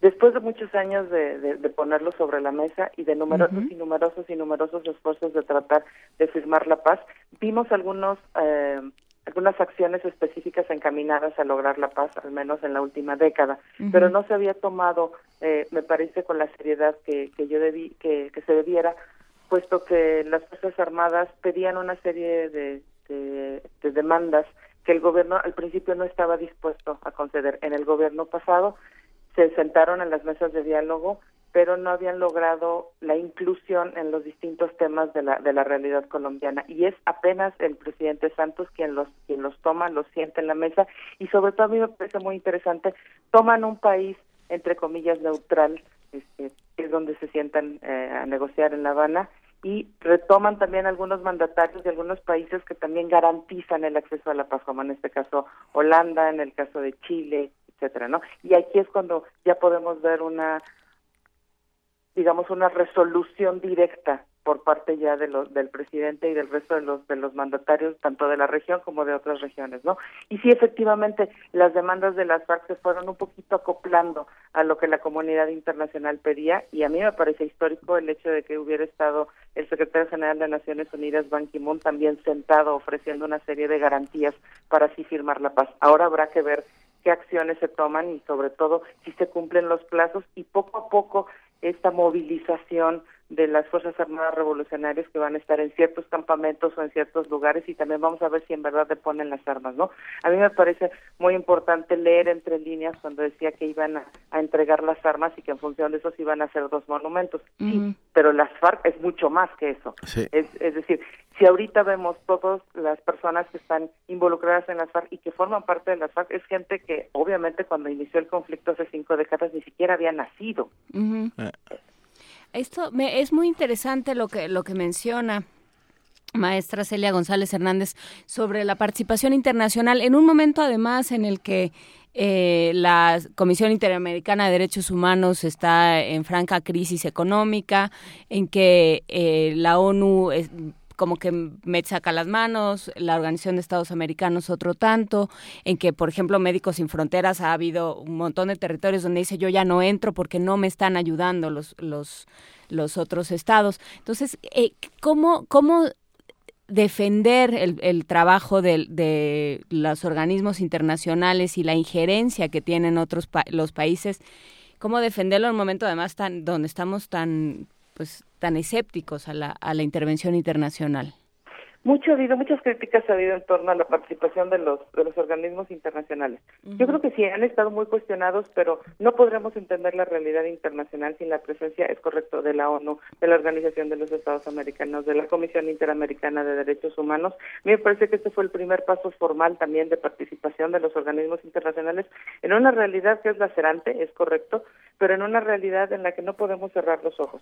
También a mí me parece muy muy importante las declaraciones del el secretario general de Naciones Unidas, donde más allá de sumarse a este eh, esta, esta ola de decir por fin se firmó la paz, pero también si vemos está garantizando una serie de acciones pequeñas pero muy específicas en los próximos 60 días más o menos para ver si en verdad la FARC está dispuesta a movilizar a su gente, porque recordemos que también la FARC está sí focalizada en ciertas zonas de Colombia, pero también tiene participación en muchas provincias y en muchos distritos de los que no necesariamente se siente, ¿no? Y la otra parte, la Comisión Interamericana de Derechos Humanos hizo una declaración que también a mi a mi a mi visión me parece muy importante que dice una cosa es la firma de la paz y la otra la otra parte es la reconstrucción yo yo tengo buenos amigos allá en Colombia y muchos de ellos obviamente estamos hablando de gente de 50 años hacia arriba me hablaban decían sí hay perdón pero no olvido me decían ahora ahora la parte social y la parte humanitaria y la parte de visión colombiana va más en función de la reconstrucción de la propia sociedad. Pues la Comisión Interamericana está como muy al pendiente de cumplir estos parámetros más allá de la retórica oficial de, de la Organización de Estados Americanos o de la propia Naciones Unidas, ¿no? Y también si vemos el resto de los de los mandatarios están presentes físicamente y muchos otros este, externaron una serie de declaraciones, como también para apoyar a Naciones Unidas. Si bien es cierto, en distintas regiones del país está necesitando una acción más específica, pero sí me parece que, el secretario general está en pro de, de, solidificar estos esfuerzos, empezando por Colombia, ¿no? Claro. Maestra Celia González Hernández, sin quitarle méritos al presidente Santos, que bueno, necesita cierto grado de sensibilidad para llegar a un acuerdo de este tipo, no podemos olvidar que en julio del año pasado fueron las FARC las que decretaron este cese al fuego unilateral. Ellos, o sea, el primer paso lo dieron ellos.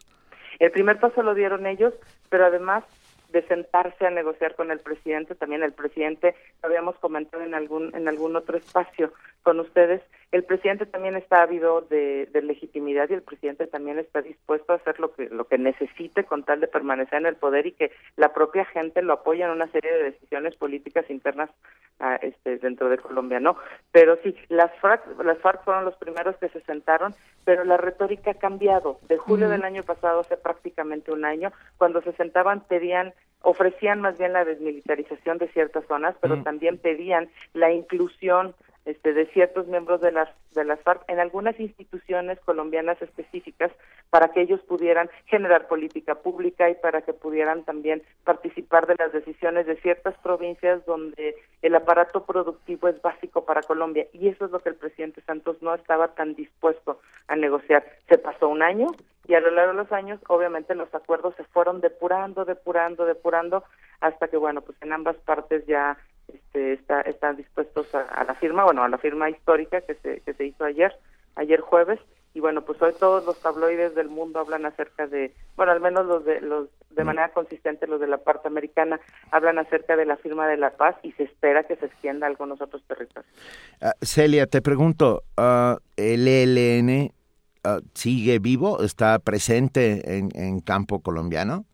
Está presente nada más que está acotado. En ciertas zonas en donde hay participación de las FARC está, está también focalizado, pero también me parece que está expectante en función del, de los procesos, justo esto de la desmilitarización y de moverse a ciertas zonas y a ciertos campamentos donde se espera que se que se respete eh, los asentamientos de las FARC. Habría que ver qué tanto ellos también están subiéndose también a esta a esta ola de firma de la paz para saber en qué momento también van a participar o en qué ámbitos van a participar. A mí me parece que su participación va a ser un tanto acotada, este, al menos en los primeros meses. Ah, hay que solamente, perdón, aclarar para todos los que hacen comunidad con nosotros que es el Ejército de Liberación Nacional, llamados comúnmente los helenos, ¿no? Los helenos, es correcto. Los helenos. En algún momento las FARC ah, no, no, estoy seguro si fue la ONU o la OEA que hizo una, una suerte de conteo o por lo menos una previsión que había más de 200 mil combatientes en Colombia. Eh, el ELN tiene menos fuerza que esa y sin embargo algunas regiones donde ah, hay, hay un control bastante fuerte, ¿no? Por su parte. Bastante fuerte, pero también parte de las estrategias eh, de enfrentamiento y, y la parte táctica, digamos, operativa, se parecen mucho y hay unas hay unas corrientes ahí de investigación que dicen que que las FARC también terminó entrenando a esta gente a los helenos. Ah, ah. Y perdón, pero digo, para, para redondear el tema, ¿ya, ¿ya no hay problemas de paramilitares en Colombia o siguen existiendo? Siguen existiendo de manera acotada en ciertas zonas de, de Colombia pero la, presencia militar y la presencia policial de, de los efectivos en Colombia también ha hecho que se vayan replegando también a ciertas zonas. Las zonas más álgidas, las zonas más álgidas en Colombia donde había eh, permanencia y participación son las que están siendo más monitoreadas y ahora más con los ojos internacionales, ¿no? Con las con esta presencia también eh, de cuidadores eh, u observadores internacionales por parte de los organismos internacionales. ¿Qué podemos esperar en los próximos tiempos para Colombia y no sé si para el resto del continente? Yo creo que debemos esperar el monitoreo, al menos las primeras semanas, en torno a la realidad internacional de, de, parte de los observadores internacionales y sobre todo hay muchas organizaciones no gubernamentales este, en torno a esto, que ya se están movilizando en ciertas zonas de Colombia y yo creo que podemos esperar también unos algunos momentos de, de, calma o de tensa calma al principio y después un monitoreo permanente de las acciones específicas las que se están comprometiendo en la firma de ayer, sobre todo la de desmilitarización y la entrega de armas. Habría que ver en qué zonas se están entregando y en dónde se van a entregar y yo creo que el gobierno tiene que transparentar mucho qué está haciendo con estas armas y si ya se están delimitando y se les está ofreciendo las condiciones de en cuanto a derechos humanos que debieran tener este, las FARC ofrecidas por el gobierno y obviamente por por las otras cúpulas eh, gobernantes. Sí, pese a todo estamos ante un momento histórico, ¿no? Eh, una firma de un tratado de paz, de desmovilización, de desmilitarización después de 52 años de guerra, ahora sí que popular prolongada, eh, es sin duda una buena noticia para todos. Y yo creo que es una muy buena noticia para el continente en general. Y es interesante, digamos, como, como caso de estudio, ver cómo se conjuntaron la posibilidad de diálogo, eh, el acercamiento entre ambas partes y el, el trabajo de la comunidad internacional. Creo que son pues son elementos que nos van a ayudar viéndolos desde México y pensando en todo en la infinita cantidad de cosas que nos quedan por reconstruir y por y por discutir a nosotros creo que es un es un ejercicio interesante el observar este trabajo en la historia de América Latina me parece que, que tiene que ser tomado muy en cuenta y en función de cómo se van a desarrollar en el resto de los países también los procesos de pacificación, me parece que es innegable, claro. Muchísimas gracias. Gracias, maestra Celia González Hernández, especialista en temas internacionales, estudios diplomáticos y de Comercio Internacional del Tecnológico de Monterrey, Campus Cuernavaca. Un abrazo, de verdad, gracias por estar esta mañana con nosotros. Un gran abrazo, muy buen día. Gracias. Primer movimiento. Donde todos rugen, el puma ronronea.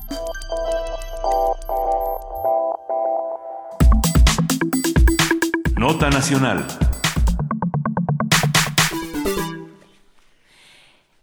Eh, estamos de regreso. Estamos de regreso con nuestra nota nacional. sí, así uno, uno, uno se queda así.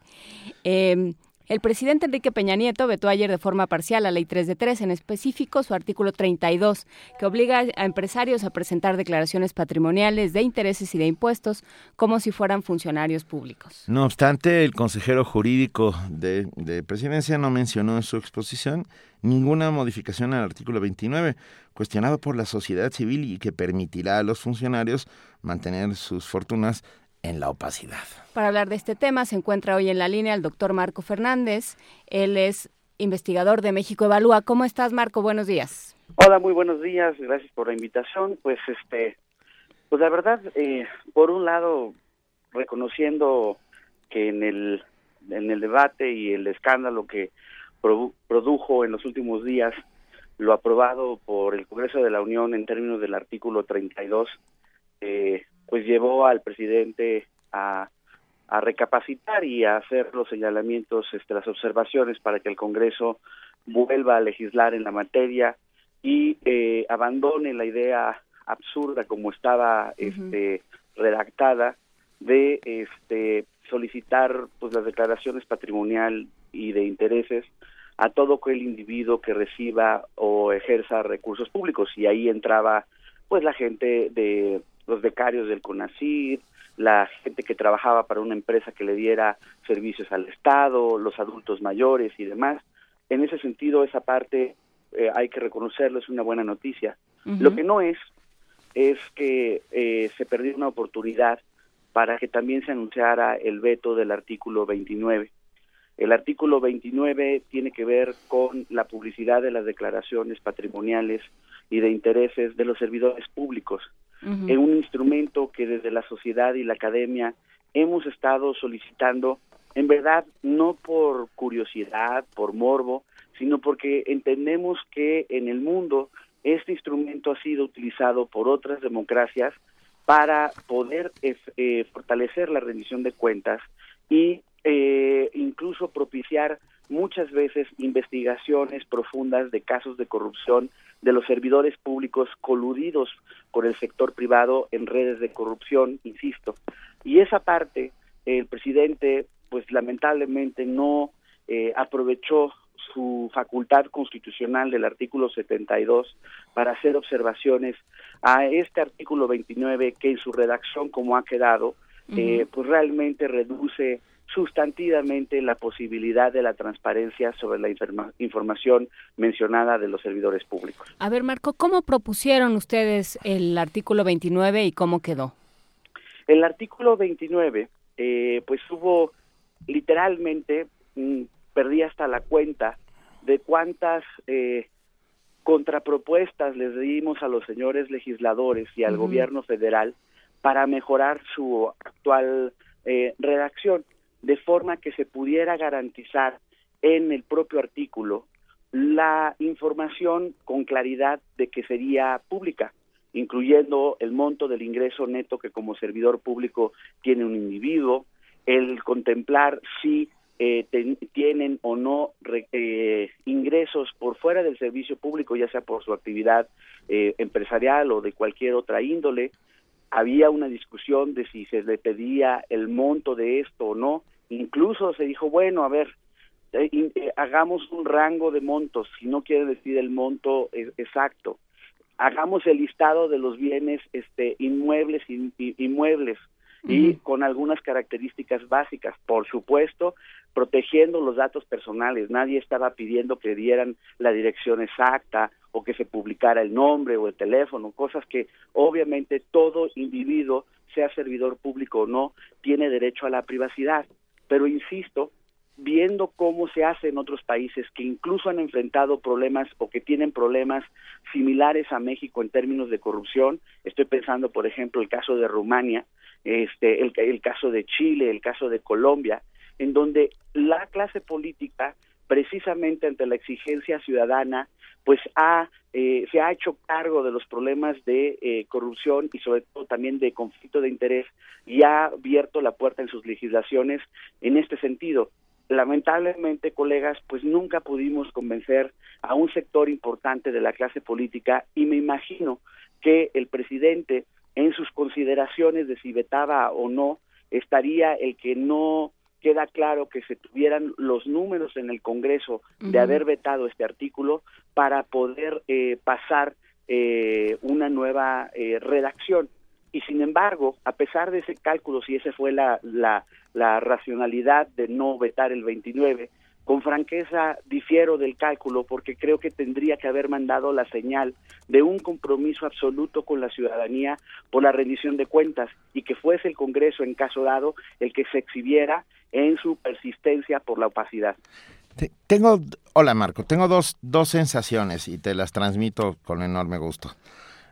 A ver si, si coincidimos en algo. con ellas? A ver qué haces con ellas. Ah, la, la, primera es ah, la falta de ah, comunicación entre el Senado y, Presidencia de la República. al momento de hacer estos cambios a la ley 3 de 3, los senadores y particularmente los senadores periodistas aplaudieron como si hubieran hecho y luego se dieron cuenta que el jefe máximo del partido que ellos representan dijo este no por un lado o sea como que no hay una como que no, no se están entendiendo. Y la otra es un poco, y lo digo con un poco de preocupación, es necesario que los empresarios salgan a la calle, se manifiesten. Es, eh, es inédito, es realmente inédito, nunca había sucedido en este país. Y, y son, sin lugar a dudas, una fuerza de presión importantísima. Tanto así que el presidente eh, ejerce su derecho al veto, cosa que no había sucedido hace muchos, muchos años. De hecho, este, pues hace muchísimos años que un presidente del PRI no ejercía esta facultad. Yo creo, Benito, que hay, no sé, eh, me cuesta mucho trabajo pensar que los señores legisladores se fueron por la libre y los, los legisladores del gobierno no consultaron a la presidencia de la República. Sabemos que eh, a lo largo de todas las negociaciones, pues ahí estaba la gente de, eh, de la Consejería Jurídica, también sabemos que estaba, pues hay un subsecretario de, enlace legislativo de gobernación que precisamente se encarga pues de negociar eh, los asuntos de la, del orden legislativo entre el gobierno federal y el Congreso de la Unión. En ese sentido, yo creo que más bien lo que pasó es que no midieron el absurdo que estaban eh, aprobando en el artículo 32. Y lo que sí me preocupa es eh, en su momento la pues la necedad, perdón, pero esa es la verdad, de seguir adelante con este artículo, porque inmediatamente después de que salió este en el Senado en aquella madrugada, eh, empezaron a, despertarse las voces de crítica, no solo del empresariado, sino también desde la sociedad civil, la academia, advirtiendo que no eran solo el sector privado el que iba a ser afectado, sino todos los individuos eh, beneficiarios de los programas sociales y que en, en la práctica hacía inoperable este artículo como política pública. Y a pesar de esas advertencias, colegas, la Cámara de Diputados, a través de los legisladores del PRI, del Verde y el PANAL, siguieron en la votación de este artículo. El PAN y el PRD recularon porque ellos también votaron ese artículo 32 eh. en su mayoría en el Senado, eh. pero obviamente ante la andanada de las críticas recularon de su voto y cambiaron de posición sus compañeros diputados y votaron en contra, pero la distribución de fuerzas en San Lázaro es muy distinta a la que hay este en el Senado y por eso el, el PRI y sus aliados impusieron la mayoría y eh, fueron adelante en el artículo 32 pero las críticas, como bien dices, del sector empresarial, pues subieron ya de tono, al grado que sabemos que hace unos días hubo una reunión en Los Pinos entre la cúpula empresarial y el presidente y sus principales asesores este, en materia jurídica y política, y de ahí este, pues la expectativa que había ya inmediatamente de cómo sería el veto. E insisto, o sea, el debate era el veto sobre los dos artículos, sobre el 29 y el 32. Y claro que entonces en ese sentido pareciera que el presidente tuvo sensibilidad de escuchar, por un lado, a el empresariado y las demandas de la ciudadanía respecto al 32, pero también a la clase política respecto a la resistencia de la transparencia y por eso no quiso tocar el artículo 29. A ver, hay que yo creo que hay algo que, con lo que me gustaría cerrar esta conversación, Marco, por el día de hoy, pero que la, seguiremos teniendo. Seguiremos porque incluso podemos abrir nosotros un periodo extraordinario de sesiones. También. Eh, vamos a pensar que no, no se trata de darles un permiso a los, o sea, no se trata de que los de no transparentar el trabajo de quienes reciben dinero del gobierno, eh, pero hay otros mecanismos, ¿no? O sea, por supuesto, ayer saca, con una investigación de Mexicanos Unidos contra la Corrupción, Animal Político y otros medios, sacan una, eh, pues algunas irregularidades de los hijos de Murillo Karam en términos de venderle al gobierno y de obtener contratos, ¿no? Entonces, por supuesto que se necesita transparentar dónde queda ese dinero y a quién le toca y en qué condiciones le toca, ¿no? Pero, eh, pero no así. ¿Qué, ¿Qué se propone en ese respecto? Justo, precisamente, como bien dices, uno hubiera esperado que si realmente la sensibilidad hubiera sido completa, ante el evidente caso que sugiere un problema de corrupción nuevamente o al menos de eh, un conflicto de interés de ahora un exmiembro del gabinete, su familia y licitaciones eh, públicas ganadas de manera, este, digamos, extraña, por decirlo amablemente, justo en esas condiciones se evidenciaba el por qué este tipo de instrumentos no es, no es una ocurrencia ciudadana, sino una necesidad para ir avanzando en las investigaciones para combatir la corrupción. Habrá ahora el desafío de cómo ir implementando muchas cosas buenas que sí quedaron en el, el resto de las siete leyes, pero yo en ese sentido no me resigno a pensar que esa energía ciudadana que salió a apoyar una, una iniciativa para precisamente fortalecer la rendición de cuentas se desperdicie. Se tendrá que seguir insistiendo desde la ciudadanía en que la rendición de cuentas no es una cosa opcional, en el que ser servidor público es un privilegio de servir precisamente a la ciudadanía, no de servirse del poder público, y en el que el compromiso, insisto, de la transparencia y la rendición de cuentas tiene que ser un deber y no una cosa que nos den a cuentagotas nuestra clase política. Pues sí. Seguiremos muy pendientes, veremos en qué resulta el parche del parche del parche, a, a ver hasta dónde llegamos con ello. Te mandamos, seguiremos neceando. Y seguiremos neceando, por supuesto. Aquí estamos, estos micrófonos están abiertos siempre. Marco Fernández, te mandamos un abrazo. Muchísimas gracias, muy buen día. Muchísimas gracias, doctor Marco Fernández, investigador de México Evalúa. Vamos a escuchar eh, un poco para, para bajarle un poco el tono a esto.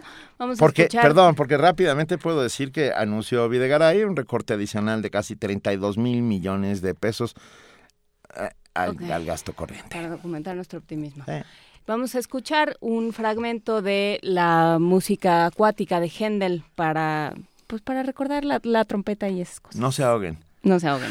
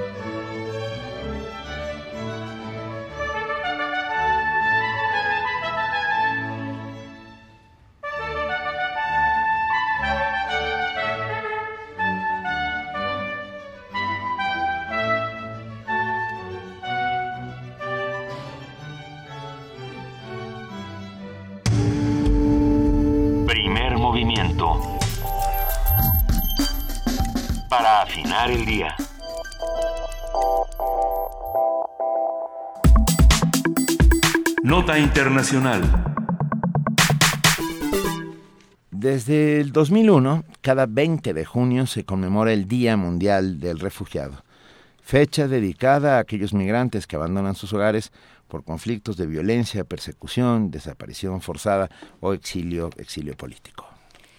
En el caso de México, el alto comisionado de las Naciones Unidas para los Refugiados apoya al gobierno en la identificación de personas que necesitan protección y brinda asistencia temporal para su integración en el país a través de organismos de la sociedad civil. Para hablarnos de una presentación especial en el marco de dicha fecha, nos acompaña Mariana Chandi, asociada de comunicación de información pública de ACNUR México. Mariana, bienvenida, muchas gracias. Gracias, Benito. Buenos días. Buenos días un, placer de verdad hablar con, con, ACNUR.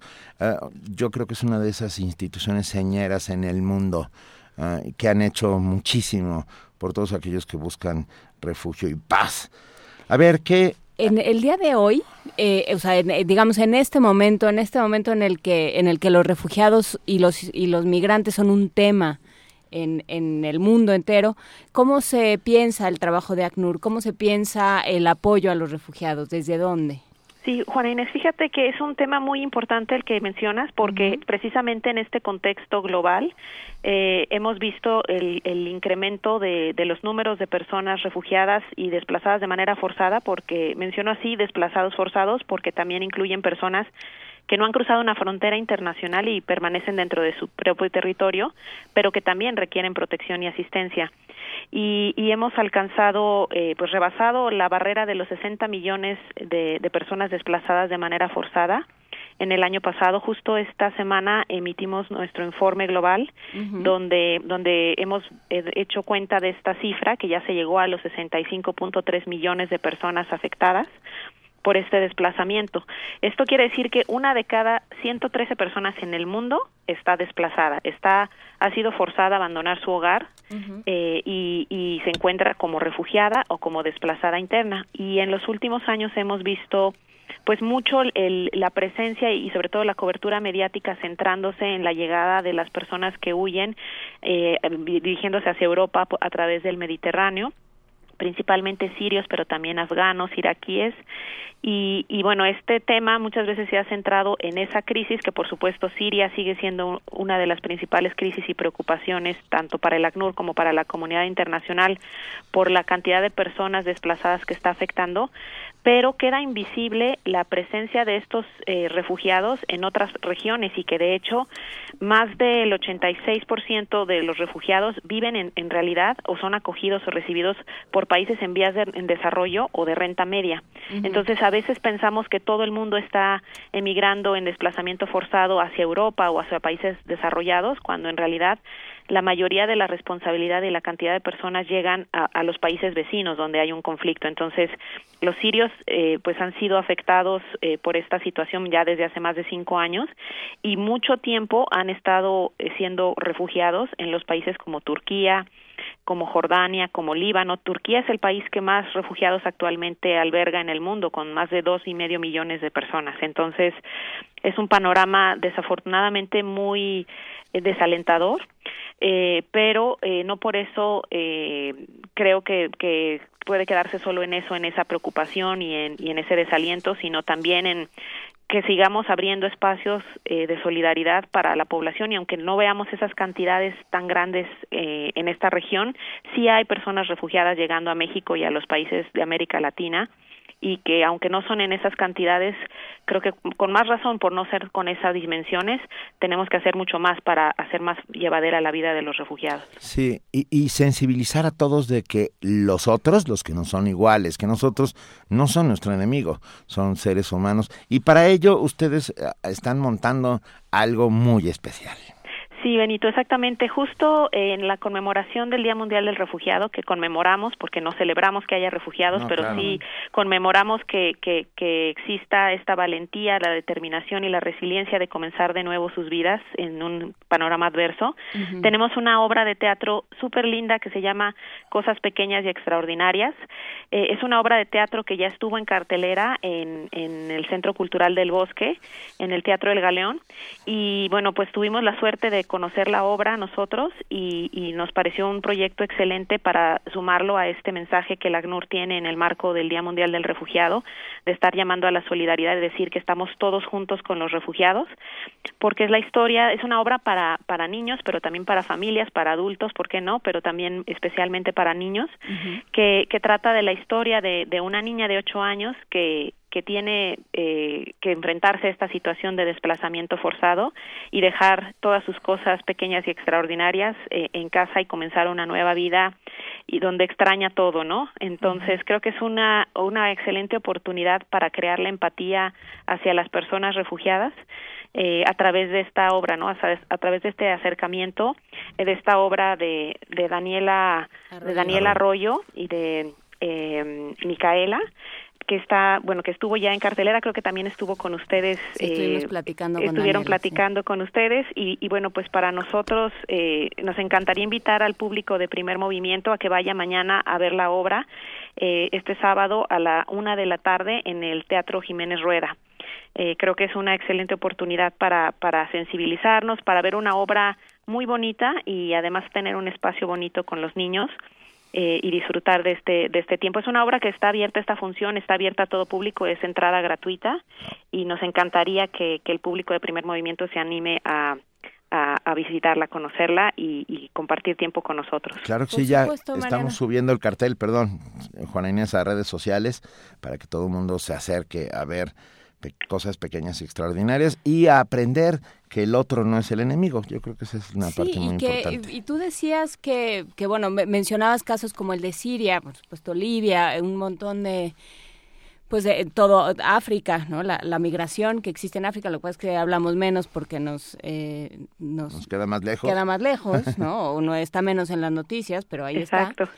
Eh, pero, pero también América Latina y también México, o sea, no es de esas dimensiones, como decías, pero si tomas en cuenta que eh, según el discurso oficial y, y, algunas definiciones, no estamos en guerra, pues hay un montón, o sea, ahí hay un problema de desplazamiento serio, ¿no? Sí, terrible. Y la verdad es que es importante que, que, se conozca porque ustedes hablan en un inicio al explicar muy bien lo que es una persona refugiada, es alguien que emigra, pero que no lo emigra por voluntad, sino de manera forzada. Y, y precisamente las personas que están llegando a México, más del 90% de los refugiados de hoy en día que México recibe, son personas de Honduras, de El Salvador y de Guatemala. Y normalmente nosotros hemos percibido esta población como una población de migrantes en tránsito nada más, en una situación de migración económica, cuando ahora, en los últimos años, se ha deteriorado tanto la situación en estos países y se ha incrementado tanto la violencia, que son personas refugiadas las que están saliendo de Honduras y del Salvador principalmente, buscando protección en México y en otros países de la región, porque están llegando refugiados de estos tres países a, por ejemplo, países como Belice, Costa Rica, eh, Nicaragua, Panamá, que normalmente no recibían ese tipo de migración, pero ese, se trata de un desplazamiento forzado que están llegando refugiados salvadoreños, por ejemplo, a Belice o a Costa Rica, ¿no? que es una migración que no ocurría normalmente. Así es. ¿Cómo ayudamos a, a la ACNUR, Mariana Chandi? Eh, mira, pues eh, existe justo ahora en el marco del Día Mundial del Refugiado, tenemos una campaña que estamos invitando al público a sumarse, que se llama Con los Refugiados, eh, que pueden hacer una firma, estamos juntando firmas electrónicas para pedir a los gobiernos en una reunión que va a haber en septiembre en la Asamblea General que se comprometan a garantizar el acceso a derechos a la población refugiada y compartir la responsabilidad para que no le toque solo a unos cuantos estados acoger y recibir a los refugiados. Entonces, tenemos una petición en línea en la página diadelrefugiado.org que, que todos nosotros podemos sumarnos, eh, firmarla y vamos a juntar todas estas firmas para presentarlas en, en septiembre en la Asamblea General y garantizar el compromiso de los gobiernos para la población refugiada. Vamos a subir la página, yo estoy firmando en este momento. Perfecto, Benito está con los refugiados. Sí, pero por su, bueno, a ver, perdón, soy hijo de ellos. Exacto. o sea, ¿qué, vamos a hacer? este país está hecho de, de, refugiados, de refugiados y de, migrantes, por supuesto. Por supuesto, sí. Igual sí, yo creo que a todos nos toca. Eh, te mandamos un abrazo, Mariana Chandi de ACNUR. Eh, un gran trabajo el que, el que hace el alto comisionado de Naciones Unidas para los refugiados. Muchísimas gracias, Benito, Juana Inés. Nada más un comentario, como mañana es la marcha del orgullo gay, eh, es, pasa cerca del teatro, pero queremos avisar que no hay problema con los accesos, solamente que la gente tome tiempo para llegar al, al teatro, pero está abierto al público y por favor no dejen de asistir. Desde luego, queda hecha la invitación al Teatro Jiménez Rueda a la una de la tarde eh, para ver Cosas Pequeñas y Extraordinarias de Daniela Arroyo en apoyo a ACNUR, conmemorando el Día Mundial de los Refugiados. Muchísimas gracias, Mariana Chan. Muchísimas gracias, Juana Inés. Los universitarios desarrollaron un kit para la detección oportuna de cáncer bucal. El equipo permitirá realizar un diagnóstico virtual con apoyo de expertos de la Facultad de Odontología. Nuestro compañero Antonio Quijano tiene la información.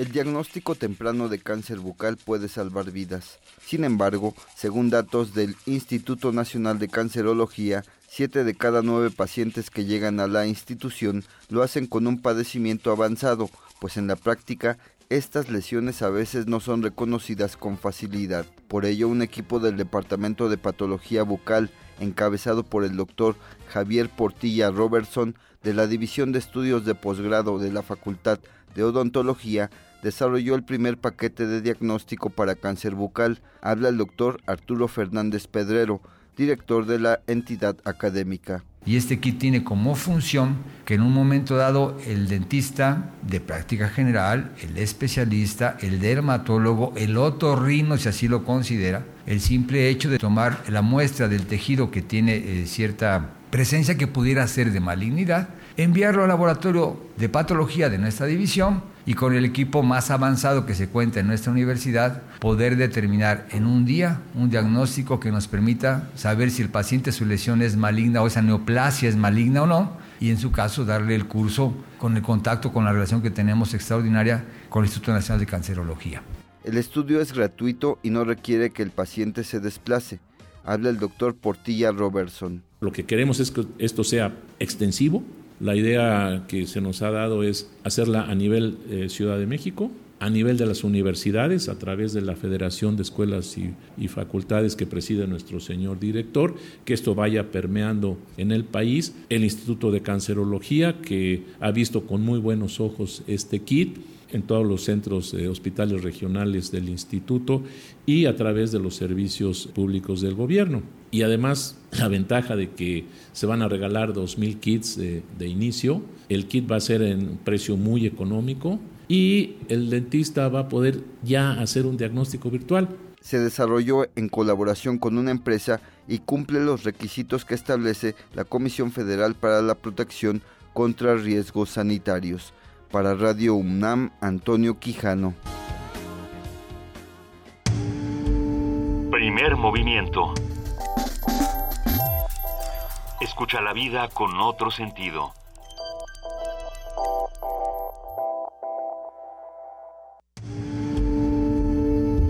Primer movimiento. Información azul y oro.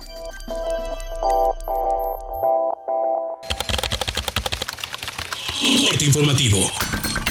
La UNAM. Javier Estrada Santos, alumno de la Facultad de Ingeniería de la UNAM, obtuvo el segundo lugar en la edición 2016 del concurso internacional Student Paper Contest, organizado por la Sociedad de Ingenieros Petroleros. El universitario presentó una iniciativa centrada en la modelación matemática y simulación de procesos de absorción para la recuperación mejorada en yacimientos petroleros. Nacional. Hace unos minutos, Luis Vilgaray, secretario de Hacienda, reconoció que tras la salida de Gran Bretaña de la Unión Europea se registra gran volatilidad en los mercados financieros. Sin embargo, indicó que el Brexit no impactará en las cuentas nacionales. El comercio con el Reino Unido representa únicamente el 0.7% del comercio que hace México con el mundo. No anticipamos, por lo tanto, que la, eh, la, la salida del Reino Unido eh, de la Unión Europea tenga un impacto relevante sobre la cuenta corriente y sobre la balanza comercial mexicana eh, en específico. Si bien el Reino Unido es una economía muy importante en el mundo, es un centro financiero muy relevante, nuestra relación comercial es una relación eminentemente acotada.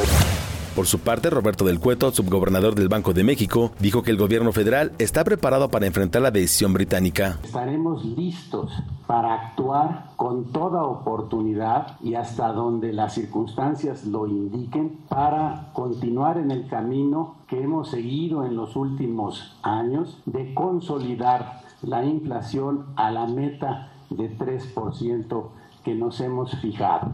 En este momento tenemos un sistema financiero que no presenta ninguna situación que pudiera preocuparnos, no vemos ningún riesgo que pudiera actualizarse que nos, nos causara alguna preocupación. En tanto, Ildefonso Guajardo, secretario de Economía, habló del proceso que habrá de seguir México en su relación con el Reino Unido. Se inicia un proceso de negociación que puede llevar hasta dos años, en donde se determinará eh, cómo se va saliendo el miembro que solicitó la salida de lo que es la parte de compromisos establecidos en materia de comercio e inversión. Existe una posibilidad de prórroga que se tiene que tomar voluntariamente por el país y por el Consejo Europeo, por la Comisión Europea, para determinar eh, ese proceso. En tanto no lleguemos al punto de la definición del modelo de salida, seguirá en vigor eh, las relaciones comerciales que actualmente tenemos con la Unión Europea, cubriendo la relación con Inglaterra. Andrés Manuel López Obrador, líder nacional de Morena, aseguró que el jefe de gobierno Miguel Ángel Mancera recibió órdenes del secretario de Gobernación Miguel Ángel Osorio Chong para no permitir la libre manifestación de sus seguidores al negarles usar la plancha del Zócalo. Quiere que se ocupe nada más una parte del Zócalo y es todo esto que está haciendo Mancera pues es para hacerle el juego sucio. Ni siquiera a Peña, a Chong. Por eso inventaron este acto para quitarnos el derecho que tenemos a manifestarnos pacíficamente. Al respecto, Patricia Mercado, secretaria de Gobierno de la Ciudad de México, dijo que el partido Morena no podrá ocupar el Zócalo el próximo domingo durante su manifestación. Nuestra propuesta es que entren al Zócalo. El Zócalo no solamente es la plancha, son todos sus, digamos, todo el arroyo vehicular, que pudieran poner su, su eh, digamos, su templete eh, por el lado del Palacio Nacional y realmente poder ocupar digamos, todo lo que es eh, Pino Suárez y todo lo que es el arroyo vehicular alrededor del Zócalo. La empresa Aeroméxico anunció la suspensión indefinida de sus vuelos a Caracas, Venezuela, esto debido al complejo entorno económico que impera en el país sudamericano. Internacional. La canciller de Venezuela, Delcy Rodríguez, denunció que Luis Almagro, secretario general de la Organización de Estados Americanos, usa su cargo para promover un golpe de Estado en su país. Está legitimando un golpe de Estado por parte del secretario general de la Nación de la OEA y se está impidiendo e imposibilizando el diálogo promovido por el gobierno venezolano con el acompañamiento de la UNASUR.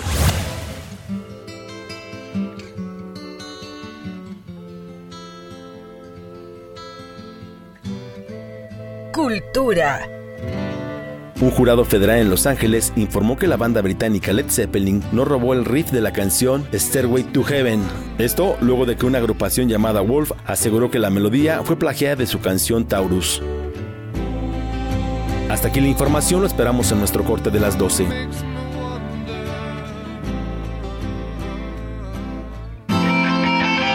Radio UNAM, clásicamente informativa.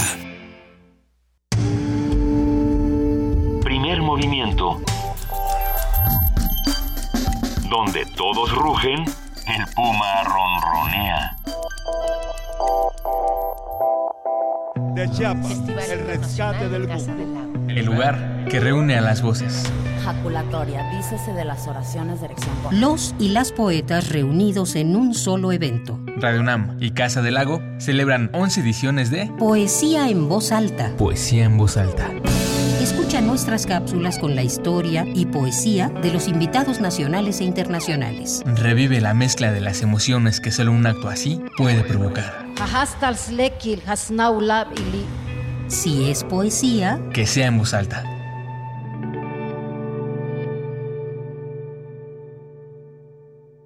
Hace poco hablaste por tu ciudad. Ahora es tiempo de hablar por tu colonia o pueblo de la Ciudad de México. Imagina, ¿qué harías si pudieras representar a tu comunidad? Tienes hasta el 9 de julio para registrar tu planilla. O si tuvieras más de 800 millones de pesos para tu ciudad. Registra tu proyecto antes del 6 de julio. Infórmate en iedf.org.mx y habla por tu ciudad. Primer movimiento. Donde la raza habla.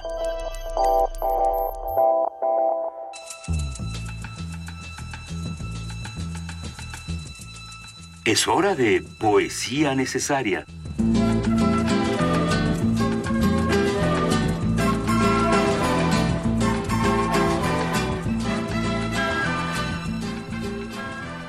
Nueve de la mañana con siete minutos es hora de poesía necesaria y tengo que confesar que me picó la cresta de alguna otra manera Hernán Bravo Hernán Varela. Bravo Varela, sí, ah, hablando de esta espectacular traducción que hizo de Hamlet Tomás Segovia ah, y, y me quedé con las ganas de, con perdón, de leer un soneto de William Shakespeare. Así que, con ustedes... el- Benito Taibo. no, el bardo de Stratford upon Avon, para recordar que Inglaterra está Remain. Que Ah, Inglaterra ahí está, pero ya no está, ah, pero... Bueno, Shakespeare Remain en la Inglaterra que está out. O- ok. fue Muy bien. un Eso bonito como juego de palabras. Tintán. Sí, un momento como de Pachuco Como de de. Pachuco. Como de autocinema. Es que así ponían Remain or Live. Live. Bueno, pues no está Live, está Remain. Va, Shakespeare, para todos ustedes. Cuando pienso que todo cuando crece dura en su perfección un breve instante, como de la mañana el sol radiante que al avanzar la tarde se oscurece. Cuando miro que todo se envejece como flor mañanera y rozagante, que pronto se deshoja, agonizante, y al morir el crepúsculo perece. Se aflige mi alma y por tu suerte llora, mas todo cuando pierdes en frescura, con sus matices el sueño dora. Y a medida que el tiempo tu hermosura con implacable saña decolora, con desquita, con desquite, perdón, voy a leer el último, porque creo que tuve un dislap horrible. Y a medida que el tiempo tu hermosura con implacable saña decolora, con desquite, mi amor te transfigura. Primer movimiento. Escucha la vida con otro sentido.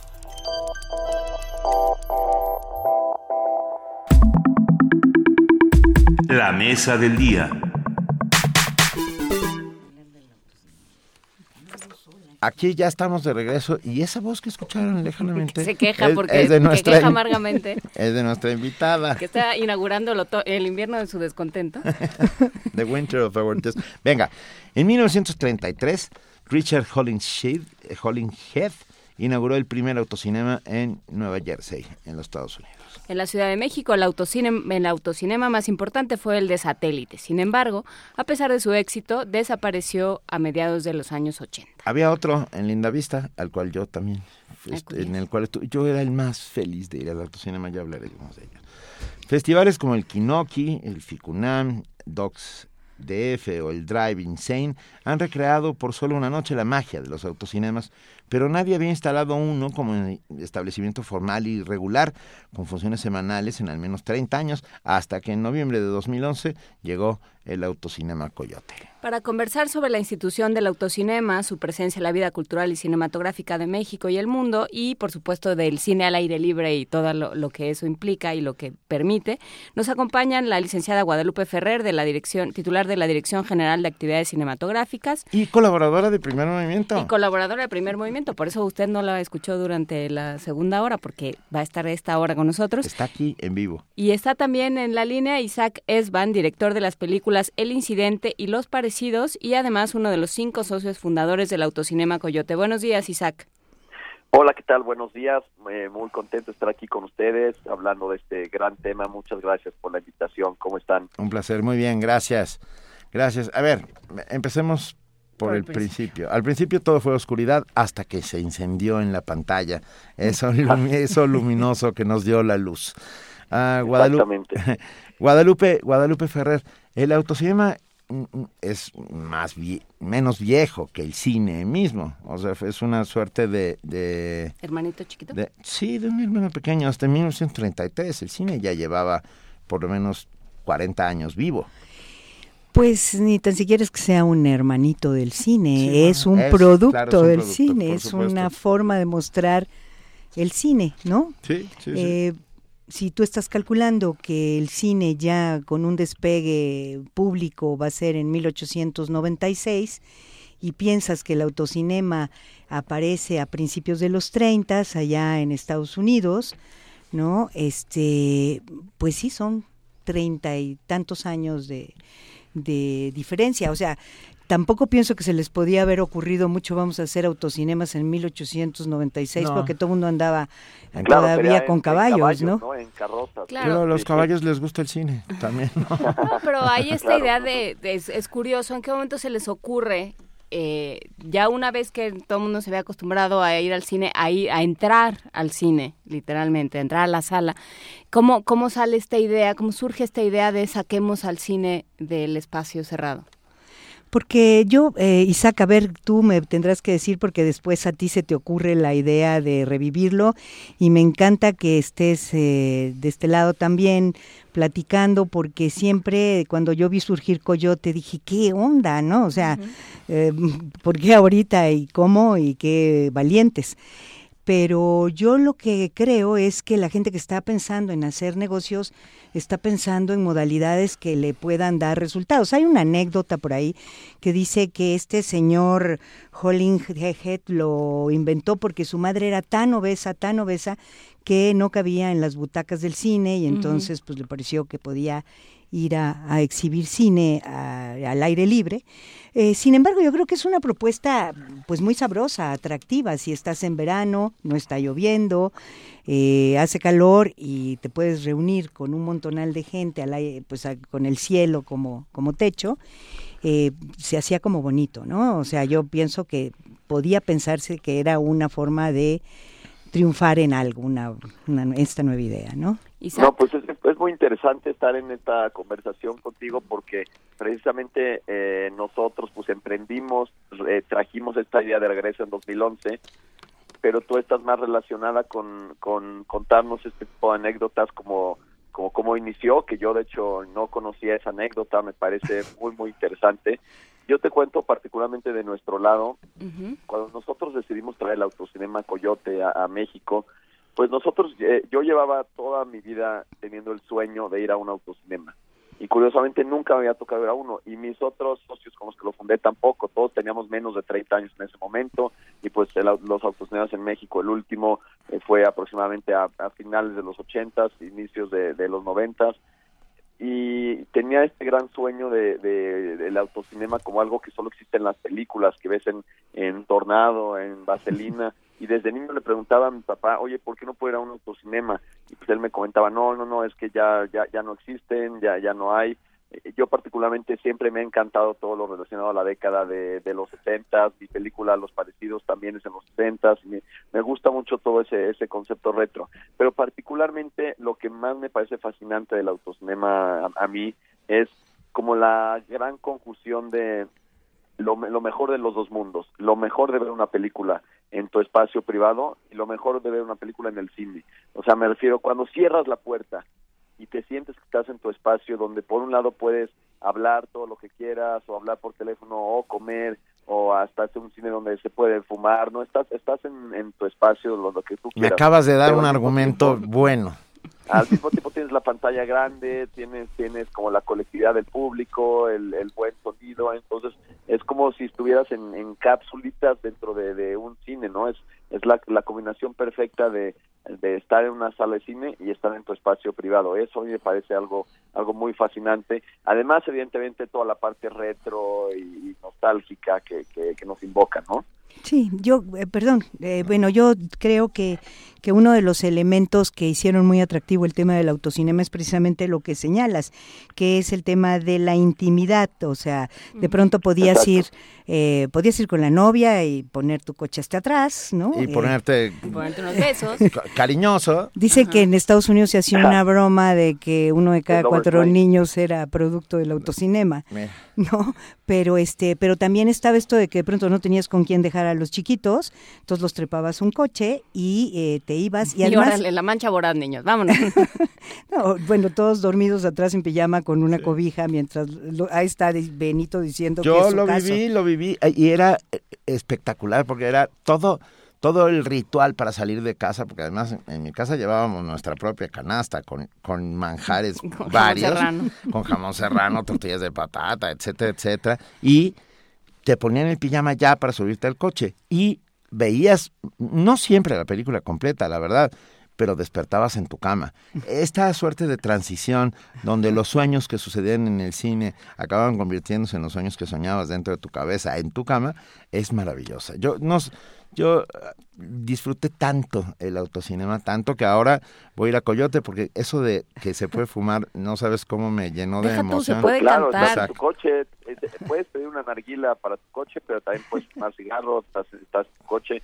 Pero sí, es, esa es una historia, lo, lo de ir de pequeño al autocinema, en pijama, fíjate que no no es la primera vez que lo escucho de hecho es el recuerdo la, de la mayoría de la gente que, que fue de niño a, a, los autocinemas y, y, esa es la segunda parte muy, muy interesante cuando abrimos Coyote que que en este momento era un sueño de, de cinco jóvenes que nunca nos había tocado ir y que simplemente lo abrimos porque a nosotros nos hubiera encantado ir y en realidad no estábamos copiando un autocinema que existía porque nunca lo conocimos, estábamos más bien creando el que para nosotros, según nosotros, hubiera sido un autocinema ideal. Y después, curiosamente, nos dimos cuenta de que había muchísima gente, toda una generación con esta, este mismo deseo que nosotros, todo un público que también solo lo conocía por lo que le habían contado sus papás, tíos, por lo que había visto en películas, y que se volvió como fan devoto de, de, de, de Coyote, pero lo, pero lo que es curioso es que también mucha gente me comenta, sí, pues ahí vamos con la novia, hasta atrás, etcétera, y creo yo que en el Autocinema Coyote también se crea una cultura cinematográfica de gente que sí quiere ir al autocinema y sí a ver la película, digamos, y, gente que pide las películas que quiere ver y hacemos eventos temáticos con las películas. Entonces es como una combinación de ese concepto de autocinema pero digamos donde la gente sí quiere ir a ver la película, entonces es algo muy interesante. Le, le damos una pequeña vuelta de tuerca a Guadalupe Ferrera a esta conversación y hablemos un poco de el cine ambulante, el cine al aire libre, que es todo un fenómeno maravilloso. Eso es efectivamente, porque sí creo que son dos cosas distintas. o sea, el autocinema está ligado al estatus que te dé el automóvil, sobre todo en los años 50. Si eres joven y te prestan el coche en la casa, bueno, pues entonces ahora sí, te sí vas y te subes al capote y miras la película y llevas a los amigos. O sea, sí está ligado a un asunto de un estatus, de clase, hay una clase media, media alta que puede ir al autocinema pero el cine al aire libre es un fenómeno muy distinto porque eh, aunque comparte el cielo como techo, eh, pues el famoso cine de sillita, ¿no? Eh, el cine... O de, pasto. O de pasto. Porque a mí me ha tocado cine de pasto y es maravilloso. Sí, tú llevas tu, tu, silla, tu cobija, ah. y eh, hay una convocatoria eh, que puede ser de unos cinéfilos aferrados, como fue en los años de los setentas, que se decidieron a llevar cine por todos lados, tenían una combi, trepaban un proyector de 16 milímetros tradicionalmente. Entre otros tú, querida. no, bueno. Sí, bueno, sí. Sí. nada más que nosotros llevábamos cine, no tenía tanto el afán de ah. formar públicos para el cine, tenía más, más bien un rollo social. Un rollo social. Sí, por supuesto. Pero esta idea de mostrar el cine, de dar, compartirlo con con grandes públicos que se acercaban en las poblaciones, pues tiene que ver con la forma en la que el cine se empezó a exhibir en México. O sea, el cine llega aquí con unos enviados de Lumière que andan cargando una cámara y un proyector y eh, otros que compran eh, estos equipos y cuál es la forma de exhibirlos. No se meten a salas cinematográficas, se van a todos los pueblos que pueden y en carpas y al aire libre empiezan a exhibir. No, o sea, el cine eh, no se deja, resiste. Eh, resiste. Y si tú ves la televisión, lo mejor de la televisión es el cine que se pasa por ella. O sea, hay algo ahí que lo va a hacer sobrevivir, ¿no? Sí, eh, hay también ejemplos de lo que hacen en el Festival de Morelia. Eh, de, o por lo menos lo hacían. Se hizo también en San Cristóbal de las Casas. De, sacar una pantalla eh, a las plazas y que la gente vaya, o lo que se hace de pronto también en las islas de Ciudad Universitaria, Güeros, por lo, por lo menos, que yo recuerde ahorita se exhibió así. Por eso, mucho como cuenta Isaac, eh, sí lo retoman los festivales actuales, porque sí tiene este dejo de nostalgia, este mirar eh, hacia atrás un poco en una época 50, 60 que tiene una serie de sentidos como ser los eh, chiquitos eh, que vienen de la guerra, o sea, los de, si en el 45 termina la guerra, estamos pensando en una generación que en los 60 tiene 15 años, este, o sea, toda esta cosa del rock and roll y los festivales hoy, no, la mayoría, bueno, muchos ponen por lo menos una función de cineclub y funciones al aire libre todos y muchas. ¿No? Hay, por ejemplo, en Europa hay festivales que solo se hacen al aire libre. En Nueva York también todo el verano hay, hay cine en, Central Park. Me quedé pensando en Pueblo de Madera, la película de Juan Antonio de la Riva, que justo recupera esta historia, ¿no? Este cine que, que se pone en una sábana en medio del pueblo y que hace soñar, llorar y reír al pueblo entero y lo va transformando. Sí, es ¿Eh? cierto. Es, bien bonito. Es cierto, sí, yo hoy que me invitaron, este, no quiero ser amargosa como siempre, yo decía, caray, hombre, están las cosas como para ir a hablar del autocinema, ¿no? Este, sentía una, pero, pero bueno, efectivamente el cine pues nos cura el alma también, aunque a veces nos sacude horrible, pero nos pone de buenas.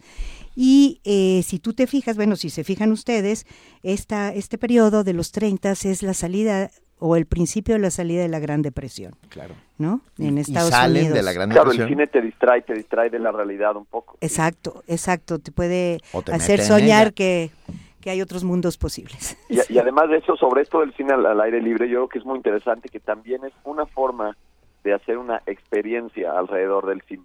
Digamos, creo que ha cambiado por eh, el cine al aire libre cuando empieza en sus inicios, era pues simplemente una forma de, de, exhibirlo, de juntar a un público colectivo, pero creo que hoy en día, 2016, el cine al aire libre representa más bien para mí, y lo veo desde, desde el lado de público y también desde el lado de creador de estos eventos, representa como una, una forma de darle una experiencia al ver una película, al tener que salir de tu casa para ver una película. Creo que hoy en día cuando ya tenemos el Netflix y la televisión y, y el iTunes y, y, cada vez es más, más accesible ver películas desde tu casa, por un lado buscamos darle a la gente experiencias alrededor del cine para que tengan que salir a ver una película que igual la podían ver en su casa, pero que al salir van a tener la experiencia. Y la gente también busca eso, ¿no? A veces busca darle una experiencia a las cosas. Nosotros, por ejemplo, que hemos hecho eventos, igual como proyectar eh, tiburón en una alberca, o proyectar el, el Ancha Cinema en el lago de Chapultepec o el Cinema Bajo la Luna que hacemos en, en, el Parque México en, en, Condesa, pues ese, ese es el objetivo de, de ese tipo de, de, eventos, siempre estarle dando a la gente una experiencia alrededor de una película. Y verdad que, eh, o sea, tú te quedas en tu casa, ves un montonal de películas y bien, pero de pronto cuando te enfrentas a una pantalla, ¿no? De 120 metros cuadrados, o sea, entonces sabes lo que es el cine, ¿no? O sea, cuando ves a tu actor o actriz preferida que es mide lo que no te puedes imaginar, ¿no? Ya cuando la ves en persona dices, ay, ¿a poco es chiquita? ¿No? no y además pensar eh, no, esto... el sonido. Y el sonido. El sonido, por supuesto. Y esto que decía Isaac al principio de del cómo se conjuntan la intimidad o, o, la posibilidad de ver tu, en tu espacio, ya no digas de manera individual, sino con, con tus amigos, a uno que le gusta platicar en la película, por ejemplo. ¿no? Y yo te mato, yo te mato. ¿Ves? Te puedo, yo, Por eso podemos ir a a, ver, lugares distintos. estaba yo una vez en un cine cuando dos señoras detrás de mí decidieron que era el gran lugar para desenredar sus cuitas. A ver, no, pero tampoco. Me levanté, les di un billete de 100 y las invité a salir a tomarse un café a cualquier otro sitio. No, pero tampoco así, pero digamos que tienes el comentario. Al que comentario, dices, pero un comentario Ajá. corto. No, de- no, bueno. de, No, ese bonito lo va a momento- matar. Y en ese momento lo mata. Y tú dices, ¿cómo sabías? Es que ya la vi. Esto me lo hizo mi mujer dos veces. Pero ese bonito momento de, oye, Lolita, ese no es el que sale en la otra película, ¿cuál otra? Hay otra donde, ¿te acuerdas que el marido le pega? Ah, no, ese no es. Durante horas. Claro, sí, sí, sí. Pues iba uno a su en el coche. cine que están todos ahí platicando, sí. Tienes que ir al autocinema para hacer eso. Se que es- puede hacer eso. entonces ya en tu coche con las ventanas cerradas, tírate O el si es vaselina, Ahí sí, cantas Ah, bueno. cantas hasta que ya no puedes más. Ahora, una consideración, Isaac, esto me lo podrás decir tú porque es con la nueva, es- bueno, ahora con esta nueva propuesta de, de volver a traer el, el autocinema. Eh, ¿qué, qué pasa con los eh, ciudadanos de este, del DF que se pasan tres horas en un carro para llegar de un lado a otro? No me los imagino pensar que van a seguir dos horas más en su coche sentados en un autocinema. Creo que, que no se vuelve, aquí ya en esta ciudad se vuelve un poco, no sé. ya- Caótico. no, no caótico, sino ya no se vuelve tan atractivo. pensar- Redundante. exacto, redundante. Pues yo creo que se trata también de, ca- de cambiar esa connotación que tiene la gente del coche, ¿no? En México hay este, este estigma de, uy, coche representa contaminación, coche representa tráfico, coche representa estar harto de tres Eso, horas parado. eso. Y, que- y qué padre que también puedas en el coche disfrutar de, de una película, de un entretenimiento. Dudo mucho que, que una persona haga las mismas dos cosas en un mismo día. Es decir, si nadie va a estar en el tráfico tres horas y luego en el autocinema, y si sí, yo creo que va a representar un dolor todo su cuerpo. Pero más bien, al- eh, tú estuviste en el tráfico en toda la semana, el viernes y el domingo a lo mejor te lanzas al autocinema, ¿no? Este, eh, creo que hay- creo que sí no es recomendable tener ambos momentos el mismo día, pero sí, justo tratamos de cambiar esa connotación de, de para qué se usa el coche. Bueno, y cabe resaltar también que tenemos nuestra zona lounge, eh, que está hasta adelante, donde puedes bajarte del coche y irte a, a sentar, porque es muy curioso luego que conocí ya otros autocinemas, eh, igual en, en, en Estados Unidos, y vi que normalmente hasta adelante de los autocinemas no había nada, o sea, está la primera fila y después está la pantalla. Y curiosamente, cuando nosotros lo hicimos, como, como les comento, no estábamos copiando ni- ningún modelo porque no habíamos ido a ninguno en ese momento. Para nosotros fue muy lógico, ¿no? Pues hasta adelante tiene que haber una zona lounge, ahí tiene que estar la cafetería, los baños, hay una tarima donde tenemos eventos, o conciertos o en el intermedio eventos temáticos con las películas, concurso de baile en vaselina, No, etcétera. bueno. Pe- Pero además de eso, como co- como el precio es por coche, eh, mucha gente se aplica el coche sardina, ¿no? Pero- como pero- eh, la, la gente se mete ahí cinco y ya adentro se bajan al lounge porque están incómodos atrás. Entonces, no solo tienes que estar en tu coche para, para ver la película, pero es curioso que esto lo inventamos eh, pensando que así eran los autocinemas y después nos dimos cuenta que solo este era así. Un segundito, eh, seguimos hablando. En este instante nos desenlazamos de la señal de AM para que dé paso a su programación habitual. Agradecemos enormemente a nuestros compañeros eh, de AM y nosotros les damos un abrazo y seguimos aquí en FM. Y seguimos aquí, perdón, estaba, me encantaba todo lo que estaba contando. Eh, sí, oye, yo quiero nada más eh, traer a colación, no quiero que se me olvide. Por ejemplo, el FICUNAM, eh, que También exacto tiene su autocinema en el estacionamiento estacionamiento tres, 4 no o en el 4 en el de del Centro Cultural Universitario. La forma en la que accede al audio que es como se con- se vio que era lo mejor es con Radio UNAM. O sea es a través de la frecuencia de Radio UNAM en donde escuchan eh, el sonido de la película en los en los autos. Qué maravilla. Para que nos dé tiempo, eh, tenemos, gracias a Autocinema Coyote, cuatro cortesías para la función de hoy viernes a las 8 de la noche para ver The Truman Show. Mm. Ah, a mí me gustó muchísimo. Híjole, es, es- no se las vamos a contar. No No, se les vamos a contar. nada Es porque una buena película contamos todo. A pesar de Jim Carrey, es una buena película. No, pues, Porque, est- Está bien perdón, dirigido. está, está bien No, y, buen él no está mal Es ¿qué de te Es de los pasa? mejores de Jim ¿Es de Peter bien. ¿Es de Peter Weir o estoy equivocado? no tenemos la menor Ah, idea. ahorita lo, lo reviso, porque es un gran director. pero director de- Carrie está bien Carrie, por, por única vez No. está bien. No, también en... en la máscara Y no en Resplandor de una mente sin recuerdos. sí, yo, yo creo Y que en sí. Man on the Moon, de Milos Forman. No, ahora, resulta, ahora resulta que Jim Carrey es el nuevo Jack Nicholson. No, me digan eso. Bueno, lo que pasa es que ha hecho... Pero a ver, espérenme, espérenme. Cuatro boletos para hoy por teléfono. A los primeros cinco, cuatro que nos llamen a 55 36 43 39. Ya dijo Isaac, pueden aplicar el out sardina todos los que quepan en el coche. Si van en bici o van en moto, pasan dos por cada de uno de estos vehículos. Aquí está, le- me volteó a ver Inés. No, es que había dicho, alguien se había quejado de que no dejaban entrar Sí. bicicletas. Sí, sí se pueden entrar No, bicicletas, ahora ¿no? sí tenemos para peatón y para bicicletas. Y para todo. peatón, me encanta. Bueno, los primeros, Isel, ¿los damos así o, o les hacemos una pregunta? ¿Quién Pues que será interesante Una pregunta rápida, como, ¿quién- Por ejemplo, ¿cuál es la frase con la que con la que el personaje principal de esta película terminaba siempre saludando o despidiéndose? Que es una frase muy enigmática que sale también al final de la película. ¿En Truman Los Show? primeros que, que, que comenten esa frase. va a ser difícil Pues si no la han visto, justamente van a Exacto. verla. Va a estar Ah, difícil. bueno, pues, mejor ustedes hagan la pregunta. Eso, ¿quién, quién Hay una película, hay una película donde el, el, el autocinema entero Corea no puede salir caminando de un autocinema. ¿Cuál es? ¿No? Madre ¿Nadie más? Mía. ¿Nadie está así tan fresa como yo? ¿Qué? ¿Cu- cu- ¿Cuál fue esa pregunta, perdón? Que hay una película en la cual todo el autocinema, en cierto momento el autocinema entero Corea no puede salir caminando de un autocinema. Es de Peter Ver. Mira, de vez en cuando me funciona la. la Entonces, no, la cabeza. película que estoy diciendo no es de No, Peter no es de Peter The Ver. Truman Show es de Peter Ver. Y este, ¿no? ¿Nadie? ¿También es, es oscura y complicada? Mi pregunta.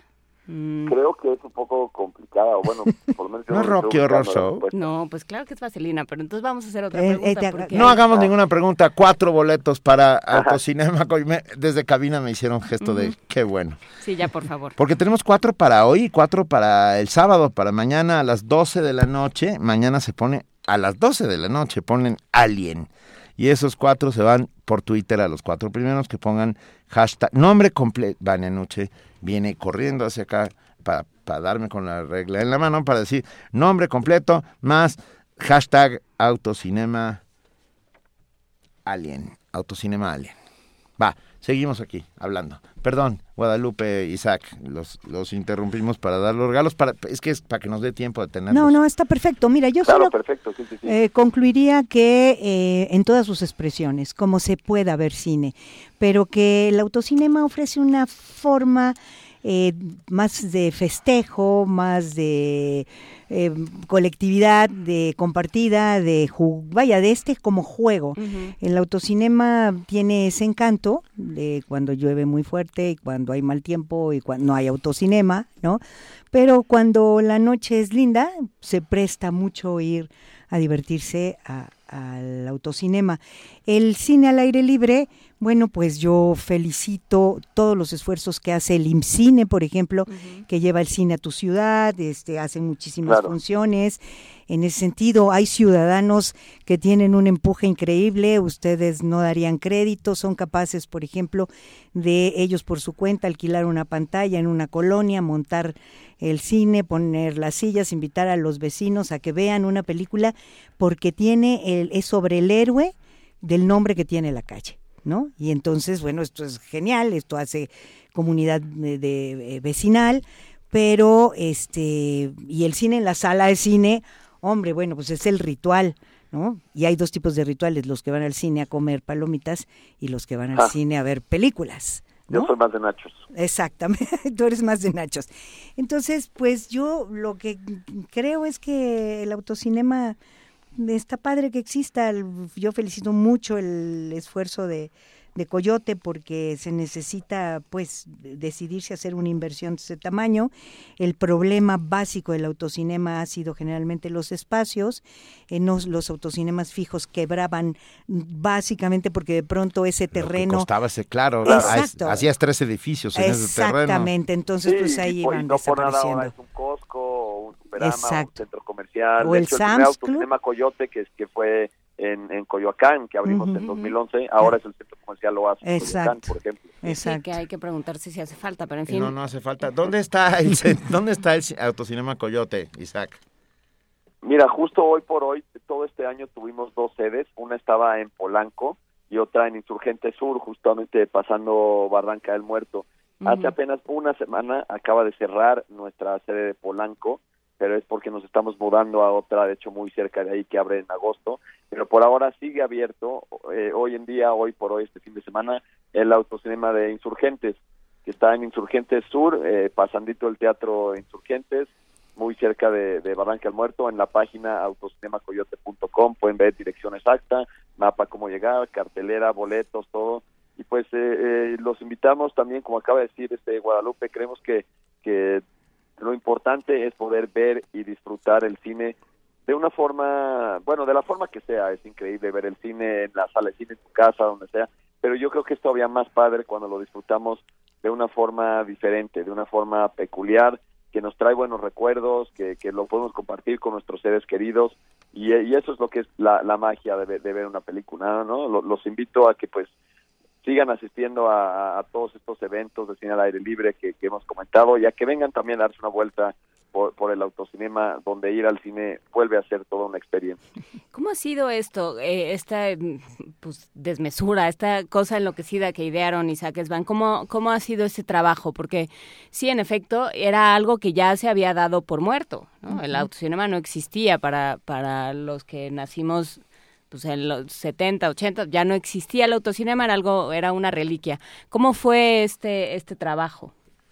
Pues fue muy interesante porque cuando cuando decidimos abrir el autocinema y todas las las juntas que teníamos con todo tipo de, de, personas, pues todos nos veían como unos locos, como que me, decían, pues por algo se extinguieron los dinosaurios, ¿no? O sea, ¿por qué, ¿por qué quieres abrir lo que quebró, lo que desapareció?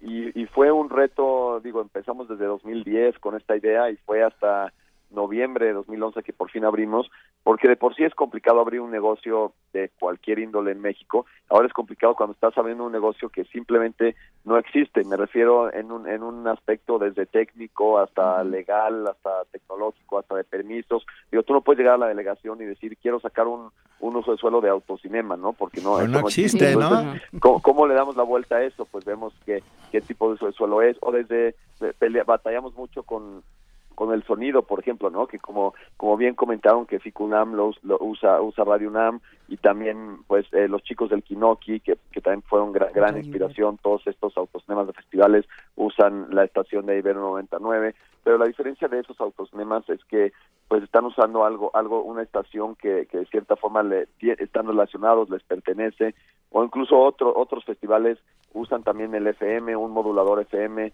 pero es una, una cuestión de una noche, como un festival que lo hace una vez al año.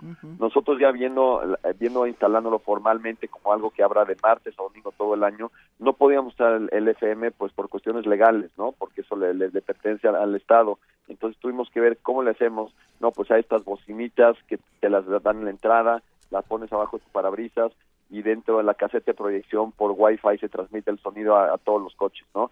Pero llegar a esa solución pues sí nos tomó tiempo de investigación, de ver cómo, cómo, cómo funcionaba. De cierta forma queríamos combinar lo mejor del pasado, que es este, este aspecto retro, que desde que entras te sientes en los 60 la música, la decoración, que hay intermedio, pero también con la tecnología de punta para que sí que la gente pueda tener una buena calidad de proyección, un buen sonido, porque sí mucha gente comentaba que en los autocinemas antes pues tenías que tener tu ventana abierta, se te metía la lluvia, etcétera, ¿no? Entonces, ¿cómo conjuntamos estas dos cosas?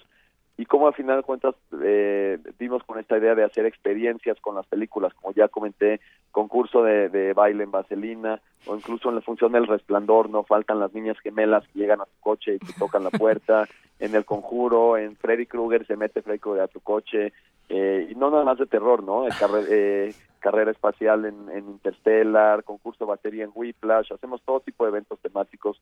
Pues idear todo ese concepto nos tomó tiempo y trabajo de investigación, pero estamos contentos con el resultado y con cómo la gente ha reaccionado, el público. Muchísimas gracias, Isaac. Eh, Guadalupe Fernández, yo entiendo el momento en el que estamos, pero también el, el, entusiasmo, la creatividad y la necedad tienen que tener lugar en, en la vida. Siempre. pues sí. Pues es lo que nos va a acabar salvando, ¿no? sin, sin lugar a dudas.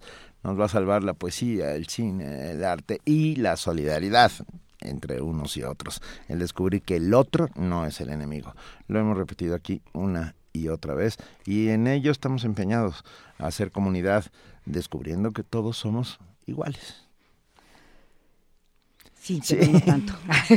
bueno, unos somos, unos somos más iguales que, otros. Para que todos podamos lo mismo.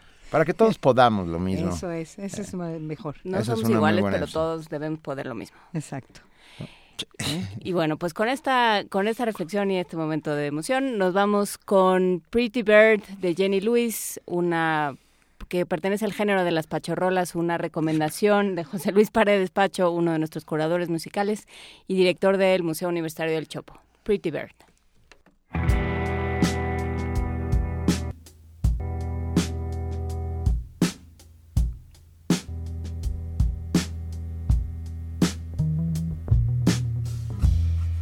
Pretty bird, pretty bird. Why you so still? Pretty bird, pretty bird. We've been waiting.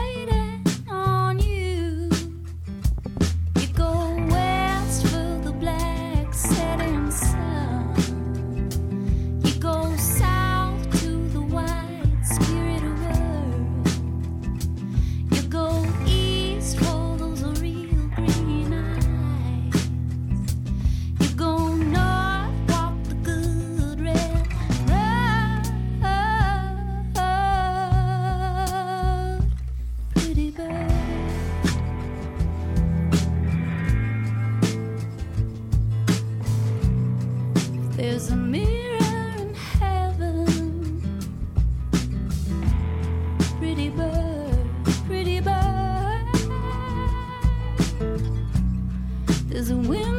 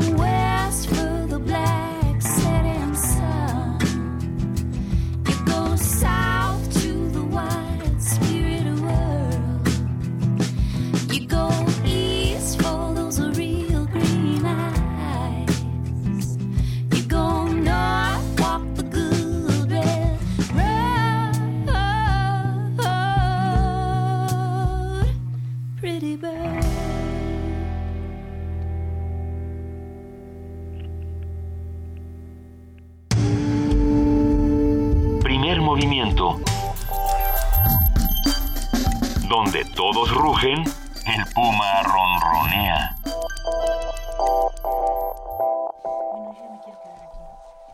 Guadalupe Ferrer todavía está aquí entre nosotros porque siempre nos Porque encanta platicando. pues, hablar sí. con él.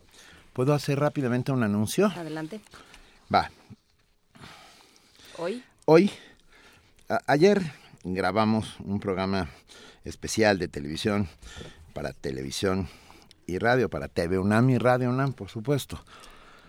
Todo con educación, reflexiones sobre la reforma educativa. En él eh, eh, se hizo una mesa de diálogo.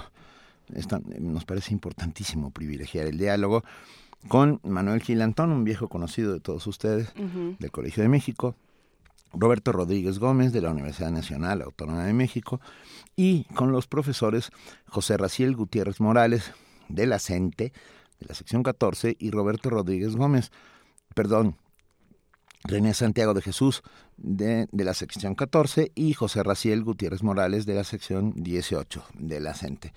Un diálogo muy constructivo hablando sobre la evaluación, la reforma, la instrumentación, el debate, el diálogo, las posibles salidas conducido por mi compañera y amiga Abril Alzaga y yo mismo, y podrán verlo y escucharlo en TV UNAM hoy a las 7 y a las once y media, mañana a las 11 y a las 6 de la tarde, y el domingo a las 4.30 y a las 9 de la noche.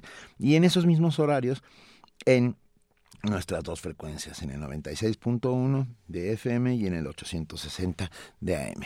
Ah, un diálogo propiciado por la Universidad Nacional Autónoma de México, eh, donde estamos absolutamente convencidos de que es la única opción para salir de nuestros problemas. Ya tenemos en la línea A Olivier Olivier. Jara, ella es coordinadora de artes visuales y nos va a hablar sobre Subcosmos and Tears, un proyecto de Daniel Guzmán. ¿Cómo estás, Olivier Jara? Buenos días. Muy bien, muchas gracias. ¿Y ustedes qué tal? Muy bien, Muy bien, encantados de tenerte aquí. Igualmente, encantada de saludarlos. y más con esta exposición que, bueno, está padrísima y de verdad no se pueden perder. ¿Qué tienen en común la sopa, el cosmos y las lágrimas? Ah, esa es una excelente pregunta. Fíjate que fue todo un dilema eh, la elección del título entre el, el artista y el curador. Ujú, Pero bueno, es una es el título de un poema de Charles Bukowski ujú. que Daniel Guzmán propuso como justamente inspiración para toda esta exposición que él plantea, porque como ustedes saben, Buk- Bukowski trabajaba a partir de la recreación de textos, tomando fragmentos de otros textos que encontraba, ¿no? Eh, incluso en su práctica de repente eh, cortaba textos eh, que se encontraban en revistas o en otros libros antiguos o tal, y a partir de hacer ese collage creaba nuevas narrativas. Eh, entonces un poco así trabaja Daniel Guzmán y él nos platica que en su práctica es pues muy cotidiano esto de tomar referencias de otros lados, reinterpretarlas, que esa es su labor de artista, que es un artista realmente sobresaliente mexicano, y, y a partir de eso crear nuevas narrativas. Eh, aquí nos, nos invita a ver una faceta poco vista y poco explorada de Daniel, que es la instalación y la escultura como, como medios también de, de, de arte, ¿no? De su práctica. Generalmente, eh, pues aquellos a, que, a los que les gusta el dibujo saben que Daniel es un dibujante pues sobresaliente, que tiene una trayectoria muy importante, tanto haciendo cómics, caricaturas, también eh, hace intervenciones con textos, ¿no? Pero bueno, en esta en esta ocasión eligieron él y el curador Michel Blanc-Soubé seis piezas que son, digamos, emblemáticas de la creación de Daniel, eh, pero que son más bien se tienen que recorrer. Hay que ir y estar ahí para para sentirlas y para, pues ahora sí que ser parte de la pieza, ¿no? Claro, eh, a ver, ¿cuál es la diferencia entre una instalación y una escultura? ¿Se puede así decir fácilmente o te meten Pues, un problema? me- yo creo que nos pones en problemas, pero es un problema muy interesante. Eh, pues si acaso la escultura tendría más esta connotación de algo que se ve y la instalación tiene que ser algo que se habite de alguna manera. Es decir, el, el visitante tiene que pasar dentro de la instalación, como este, hay un gran pasillo en el que el visitante es invitado a recorrer eh, todo un gran pasillo negro con un audio, con unas ideas que están ahí plasmadas de Daniel. Eh, creo que es un poco esa relación de dónde se, se pone el espectador, ¿no? El visitante. Pero bueno, estas seis piezas que se eligieron y que van a ver en la exposición tienen un tema en común y es una reflexión bastante profunda que propone Daniel en torno a, la, a lo efímero de la vida. Dice él, la única certeza que tenemos todos es que vamos a morir. Y en esa reflexión es que invita justamente a que se disfrute de la vida, de lo que es la experiencia de la vida, ¿no? Haciéndonos presentes en este momento que, que va a desaparecer en un segundo, ¿no? Entonces en esa reflexión entre lo efímero y, y el- lo trascendente de la vida es que se encuentran las piezas que, que está mostrando Daniel. Pues sí. ¿Desde cuándo podemos ir? Eh, ¿Desde qué momento estamos ya listos para, para ver este, este, esta instalación? Pues mira, la inauguramos la semana pasada, Benito, Ajá. y pues ya está abierta al público. Pueden venir al Museo del Chopo a partir de miércoles a domingo en horarios de 11 a 7 de la noche. Ok, entre 11 y 7 de la noche. Acérquense al Chopo, eh, descubrirán además de el em- espectacular edificio que alberga a todas estas eh, expresiones alternativas, diferentes, completamente eh, emocionales, porque yo creo que por ahí parte- va, va toda la posibilidad de, de- de ver lo que, lo que se hace ahí. Sí, así es, hay que ir eh, preparados simplemente para disfrutarlo, ¿no? Claro que sí. Vivir la experiencia de estar ahí. Te mandamos un abrazote. Gracias. Benito. Igualmente, me dio mucho gusto saludarlos y los esperamos por el Museo del Chopo. Claro que sí. Gracias, un abrazo. A ustedes, hasta luego. Un abrazo, Olivier, muchas gracias. Vamos a una nota, Benito. Sí, vamos a una nota. Los youtubers son un fenómeno social de los medios sociales, de las redes sociales, que refleja el alejamiento juvenil de discursos ortodoxos y desgastados de aquellos medios convencionales. Ah, es interesantísimo lo que están haciendo algunos de estos youtubers. Nuestra compañera Virginia Sánchez tiene la información. Now it's time for our wrap up. Let's give it everything we've got. En los últimos años, un fenómeno social se ha insertado en las redes sociales, los youtubers. Personajes que con una mínima infraestructura han creado una dinámica de debate o cofradía en torno a diversas temáticas cotidianas o de coyuntura con una constante, millones de seguidores y grandes ganancias económicas. En México han sobresalido Wherever Tomorrow, Yuya y Juega Germán, entre otros, quienes cuentan con más de 11 millones de suscriptores y sus ganancias se estiman en más de 80 mil dólares. Este fenómeno responde, en alguna medida, al impacto que ha tenido Internet en todas las profesiones, en primer plano, la del comunicador. Así lo señala el maestro Raúl Luna de la Facultad de Estudios Superiores Aragón. Escuchémosle. Los youtubers hoy por hoy representan justamente esa apropiación del medio para llevar a cabo sus fines de diversión, fines comerciales, por supuesto, y nos abre una ventana a algo que pues no estábamos habituados en el pasado, es decir, que cada persona pudiese tener su propio medio. Estamos hablando de un cambio muy importante dado que si nosotros observamos, por ejemplo, el panorama de medios nacionales, pues justamente es eso, ¿no? Son medios tradicionales que pues se han adaptado o han sacado el mejor provecho, por decirlo de alguna manera, ahora en, el tema de la web, pero no nos habíamos dado cuenta de la capacidad que había, por el otro lado, de los usuarios de apropiarse de los canales, que era algo que muchos pensábamos, por supuesto, pero no estaba tan bien medido como lo tenemos ahora, ¿no? Tenemos gente que gana millones eh, de pesos o miles de dólares y eso es muy importante porque hoy los jóvenes ya no piensan en decir, bueno, pues voy a buscar un trabajo en tal periódico o en tal televisora, piensan en tener su propio canal de YouTube. El impacto social de los youtubers refleja el alejamiento de los jóvenes en torno a los discursos ortodoxos y desgastados de los medios convencionales. Al respecto, el doctor Carlos Arturo Rojas Rosales, de la Facultad de Psicología, señala lo siguiente. Socialmente por de entrada tienen como una relevancia en el sentido de que nuevas generaciones encuentran una especie como de identificación mucho más grande con ellos que con la televisión tradicional y el uso de los medios que la juventud tiene con estas nuevas modalidades en las redes sociales y todo lo que tiene que ver con lo digital, pues es un referente que les da identidad.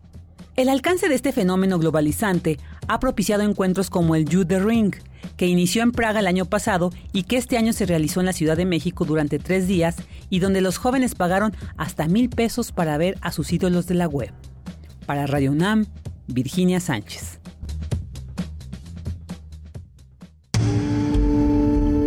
Primer movimiento. Donde la raza habla. Por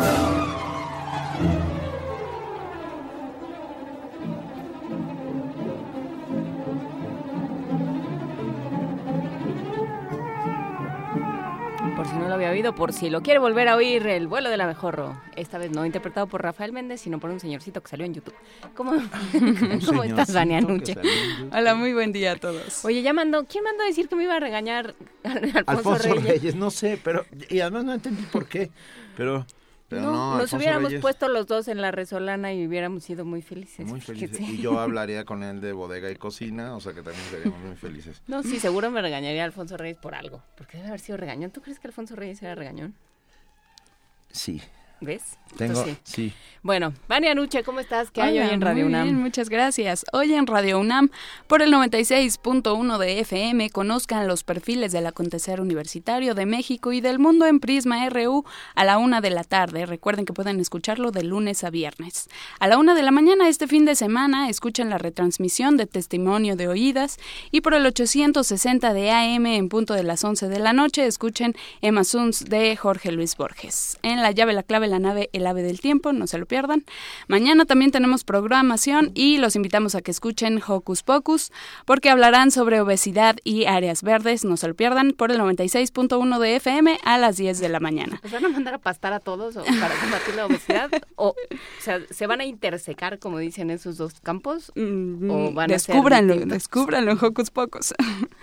por la noche disfruten nuestro radioteatro El otro hijo de Luigi Pirandello, de, dirigido por José Y recuerden visitar nuestra página de internet www.radiounam.unam.mx para conocer toda nuestra programación. Síganos también en redes sociales eh, como arroba Radio UNAM para conocer a los eh, toda nuestra programación también y todas las actividades que tenemos disponibles. Y los ganadores de para el taller coreográfico, todavía nos quedan cinco pases dobles si quieren por Facebook, hashtag taller coreográfico y su nombre eh, completo, por favor. Se van Sabrina Aguilar, Sergio Paz, Domingo Albarrán, Alejandro Preciado y José Rivera. Y para el autocinema se van Fernando Zamora, Alicia Jiménez, Sonia Torres, María Guadalupe Ortiz, Priscila Guzmán, Tania Ortega, Ana Cristina Fuentes, Isaías Manuel Ramírez. Todos ellos ya tienen sus pases y las, eh, la información va por sus perfiles y por mensaje privado. Que tengan todos un excelente fin de semana. Respira, Vania. Respira, Vania. Ya me voy. Adiós. Gracias, Todos buen fin de semana. Eh, Báñense porque es día de San Juan. Ah, bañarse. Hoy es de San Juan. Hoy es día de San Juan, Pero- 24 de junio. Y lo... eh, ah. ¿Qué pasa, No, que lo mío no son los calendarios religiosos. No, pues no, pero el 24 de junio es día de San Juan y yo hay ya que me bañarse. bañé, o sea que cumplí con todas las normas, eh, etcétera. Perfecto. Ya nos vamos. Por cierto, Ah. eh, Heriberto Gómez dice que de pronto la página de Fondeadora no funciona, pero que si lo quieren, con- eh, si quieren entrar en contacto con él, si quieren hablar con él, lo pueden encontrar en Heriberto P. Gómez Pérez, Heriberto P. de Patricio Gómez Pérez, arroba gmail.com o en el teléfono en el 044 55 3708 7160. Ayudemos a Heriberto a irse a Alemania y que regrese ah, sabiendo mucho más de lo que sabe. Nos, nos dejó muy impresionados y festejamos y celebramos enormemente este tipo de iniciativas. Ya estamos por irnos. Ah, gracias a todos los que hicieron posible Primer Movimiento, ah, producción, redes sociales, al, al comandante que maneja el halcón milenario, que es nuestra Arturo González. Arturo González, a, a, A socia- invitados, a información. a servicio social, a todos y a ustedes que están ahí diariamente haciendo comunidad con nosotros, lo cual de verdad es un verdadero privilegio. Gracias, queridísima Juana Inés de esa. Muchísimas Ay, no es gracias. cierto, y el lunes ¿Todo bien? Todo bien Todo el bien. lunes, sí, todo, todo en orden. No, pues vamos a hablar con más hondura, algo, ahora sí, vamos a hablar del Brexit, vamos a hablar con Salvador Camarena, vamos a hablar de Peña Nieto en Cuba, qué pasó, cómo estuvo, qué, ¿No comió se fue? No. pues no sé si le dieron de comer, no, no sé, ya no quiero hablar, Ok. no quiero hablar porque van a venir por mí. Eh, el domingo es la marcha del orgullo gay. Ah, Y el, no, mañana es la mañana, marcha del orgullo gay, el domingo es la, marcha de, apoyo a los maestros de Morena, así es que bueno, pues cada quien, cada quien que se manifieste de la manera en la que quiera. Em, vamos a hablar sobre super, sobre superbacterias. Superbacterias. Sí, esas ¿Con bonitas, para, para documentar nuestro optimismo, sí, esas que ya no resisten ningún tipo, que Al ya revés, que resisten, cualquier tipo de antibiótico. Gracias, Así es que queridísima Juana pasen buen fin de semana, aquí nos vemos el Pasen buen fin de semana. Esto fue, fue un inmenso privilegio estar con ustedes. Esto fue Primer Movimiento. El mundo desde la universidad.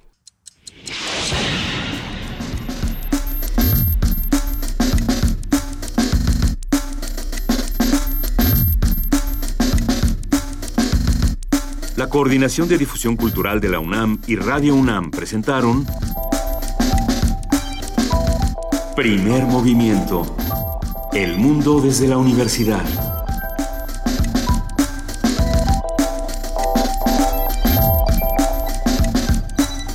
Coordinación de invitados Amalia Fernández y Miriam Trejo. Redes sociales Vania Nuche. Operación técnica Arturo González. Producción Frida Saldívar, Francisco Ángeles, Tamara Quirós y Silvia Cruz Jiménez.